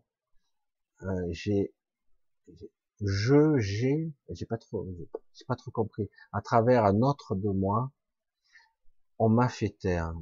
Je comprends pas trop la question. Il faudra qu'un jour on en parle tous les deux euh, une forme de possession, c'est-à-dire quelque une canalisation. Donc c'est pas quelque chose de sain alors. Enfin, si je comprends bien, hein, c'est pas quelque chose. Euh, normalement, une canalisation, euh, on est quand même témoin de l'information. On, est témoin, on est là, hein, on est toujours présent. Euh, mais si on te fait taire, c'est bizarre. Enfin, je sais pas. Peut-être que j'ai mal, je comprends pas très bien la, question. ou j'ai à travers, bon, j'essaierai peut-être à l'occasion, on en reparlera. Euh, Giovanni, Michel, c'est possible qu'une Ah, ça y est, on a déjà fait celle-là. Question. Euh, Lucie, bonsoir. Belle question. Voilà. Lucie. Dans quel, certains hôpitaux, on hypnotise pour anesthésier. Ah oui. Oui. Euh, on fait de l'hypnose ericksonienne pour, euh, pour relaxer. Est-ce une preuve que la souffrance est le fruit du mental? Euh, Le sujet il est beaucoup plus compliqué qu'il n'y paraît. Euh, oui, on peut relaxer, éloigner. C'est un petit peu ce que je disais tout à l'heure. On peut faire un zoom sur la conscience.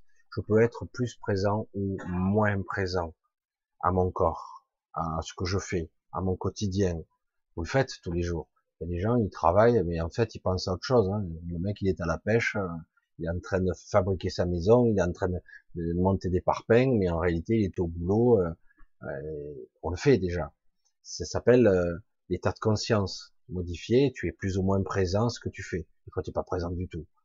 Des fois, tu te fais mal. par exemple, il y a une douleur.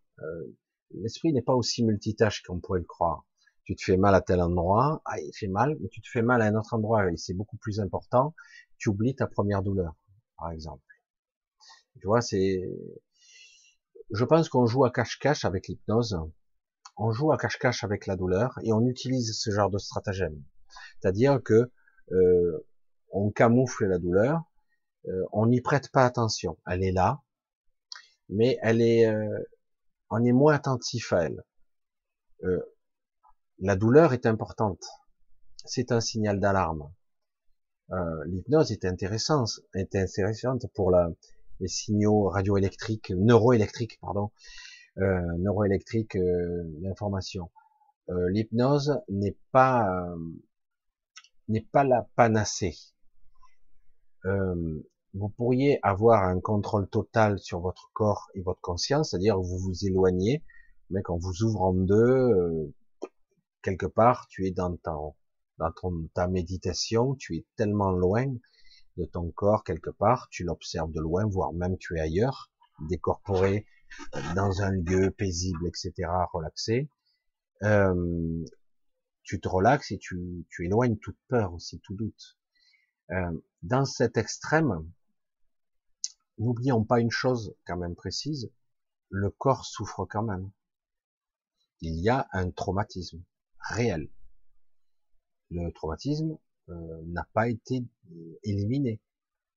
S'il y a douleur, coupure, on sectionne, on fait des trucs, ce n'est pas parce qu'on éloigne la conscience de la douleur que la douleur n'a pas lieu. Elle l'a. Le corps souffre quand même il a subi des stress, et d'ailleurs au réveil, que vous le vouliez ou non, ça s'est peut-être mieux passé parce que il n'y a pas les putains de produits, je parle mal, de produits chimiques qui vous ont défoncé le cerveau, évidemment, parce que certains, s'ils sont allergiques à toutes sortes de produits, hein, c'est surtout ça, le vrai problème. Et euh, parce que c'est anesthésier, c'est pas un acte anodin. Je parle d'une anesthésie générale, c'est pas anodin. Et quelque, mais euh, ils ont évalué pour certains, dire ben, cette souffrance-là est beaucoup plus acceptable que le danger et les produits qu'on injecte dans le cerveau, quoi. Hmm. C'est de ça qu'il s'agit. Et euh, mais quelque part, je pense qu'il serait beaucoup plus judicieux de d'isoler. Je sais pas. Je sais qu'il existe des produits, mais ça coûte cher maintenant. Les hôpitaux, ils ont plus d'argent. Mais euh, d'isoler la zone au niveau local, c'est-à-dire que de faire une sorte de petite anesthésie locale, c'est pas toujours bon pour la cicatrisation parce qu'on empêche l'information de circuler là encore. Si on isole, et eh ben ça cicatrise moins vite, hein, forcément.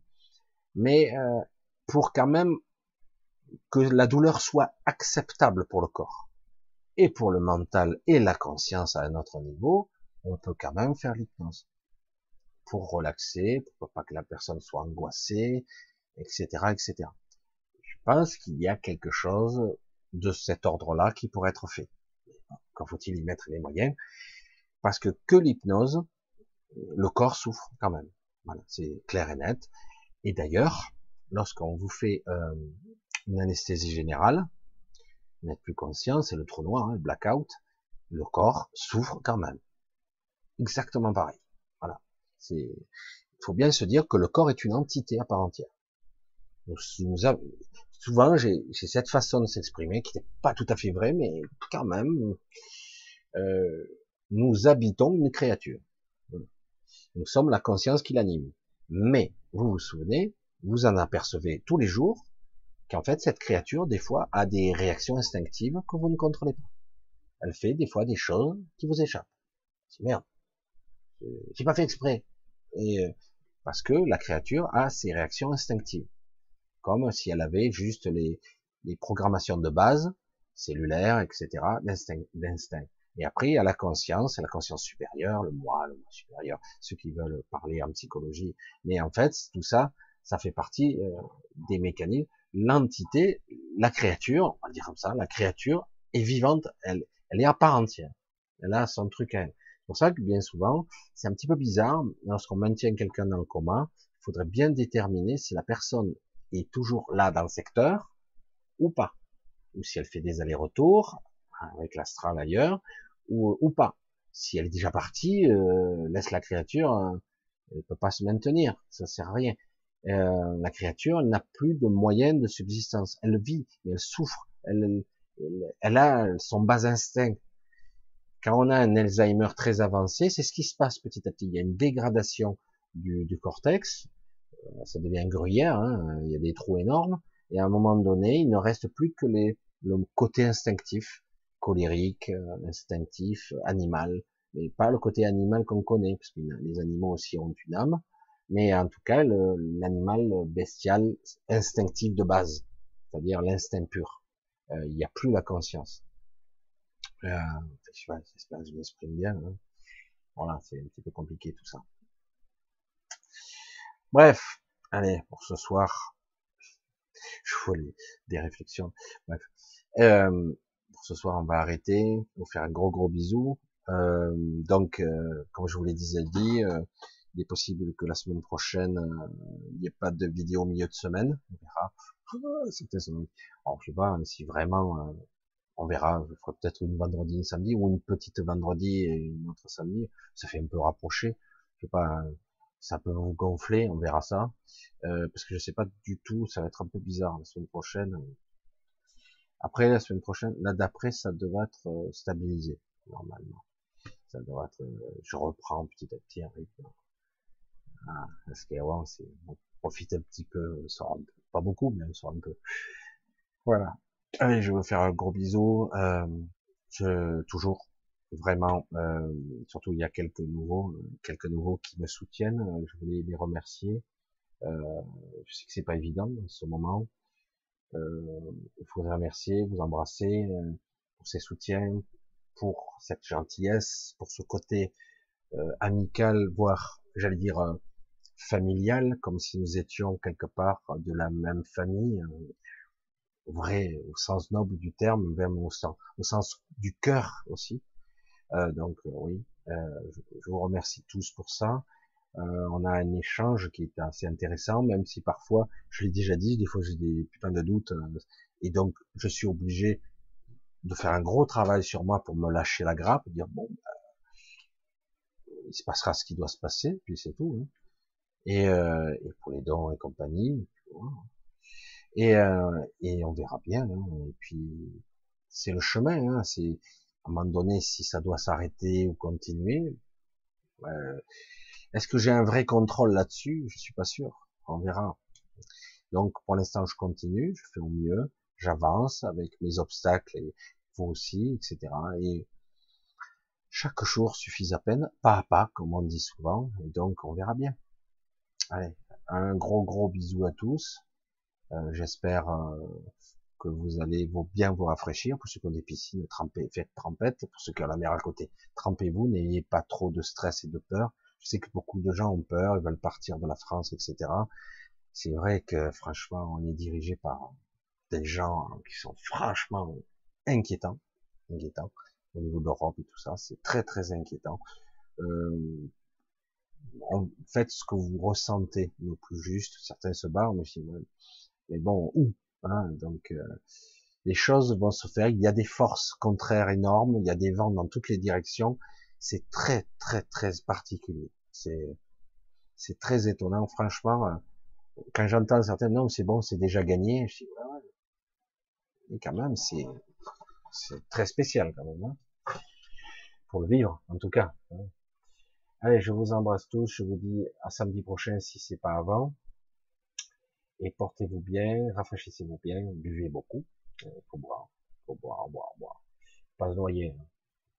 Et attention, quand je dis boire, hein, c'est pas du vin. Euh, j'avais une voisine qui me disait ça.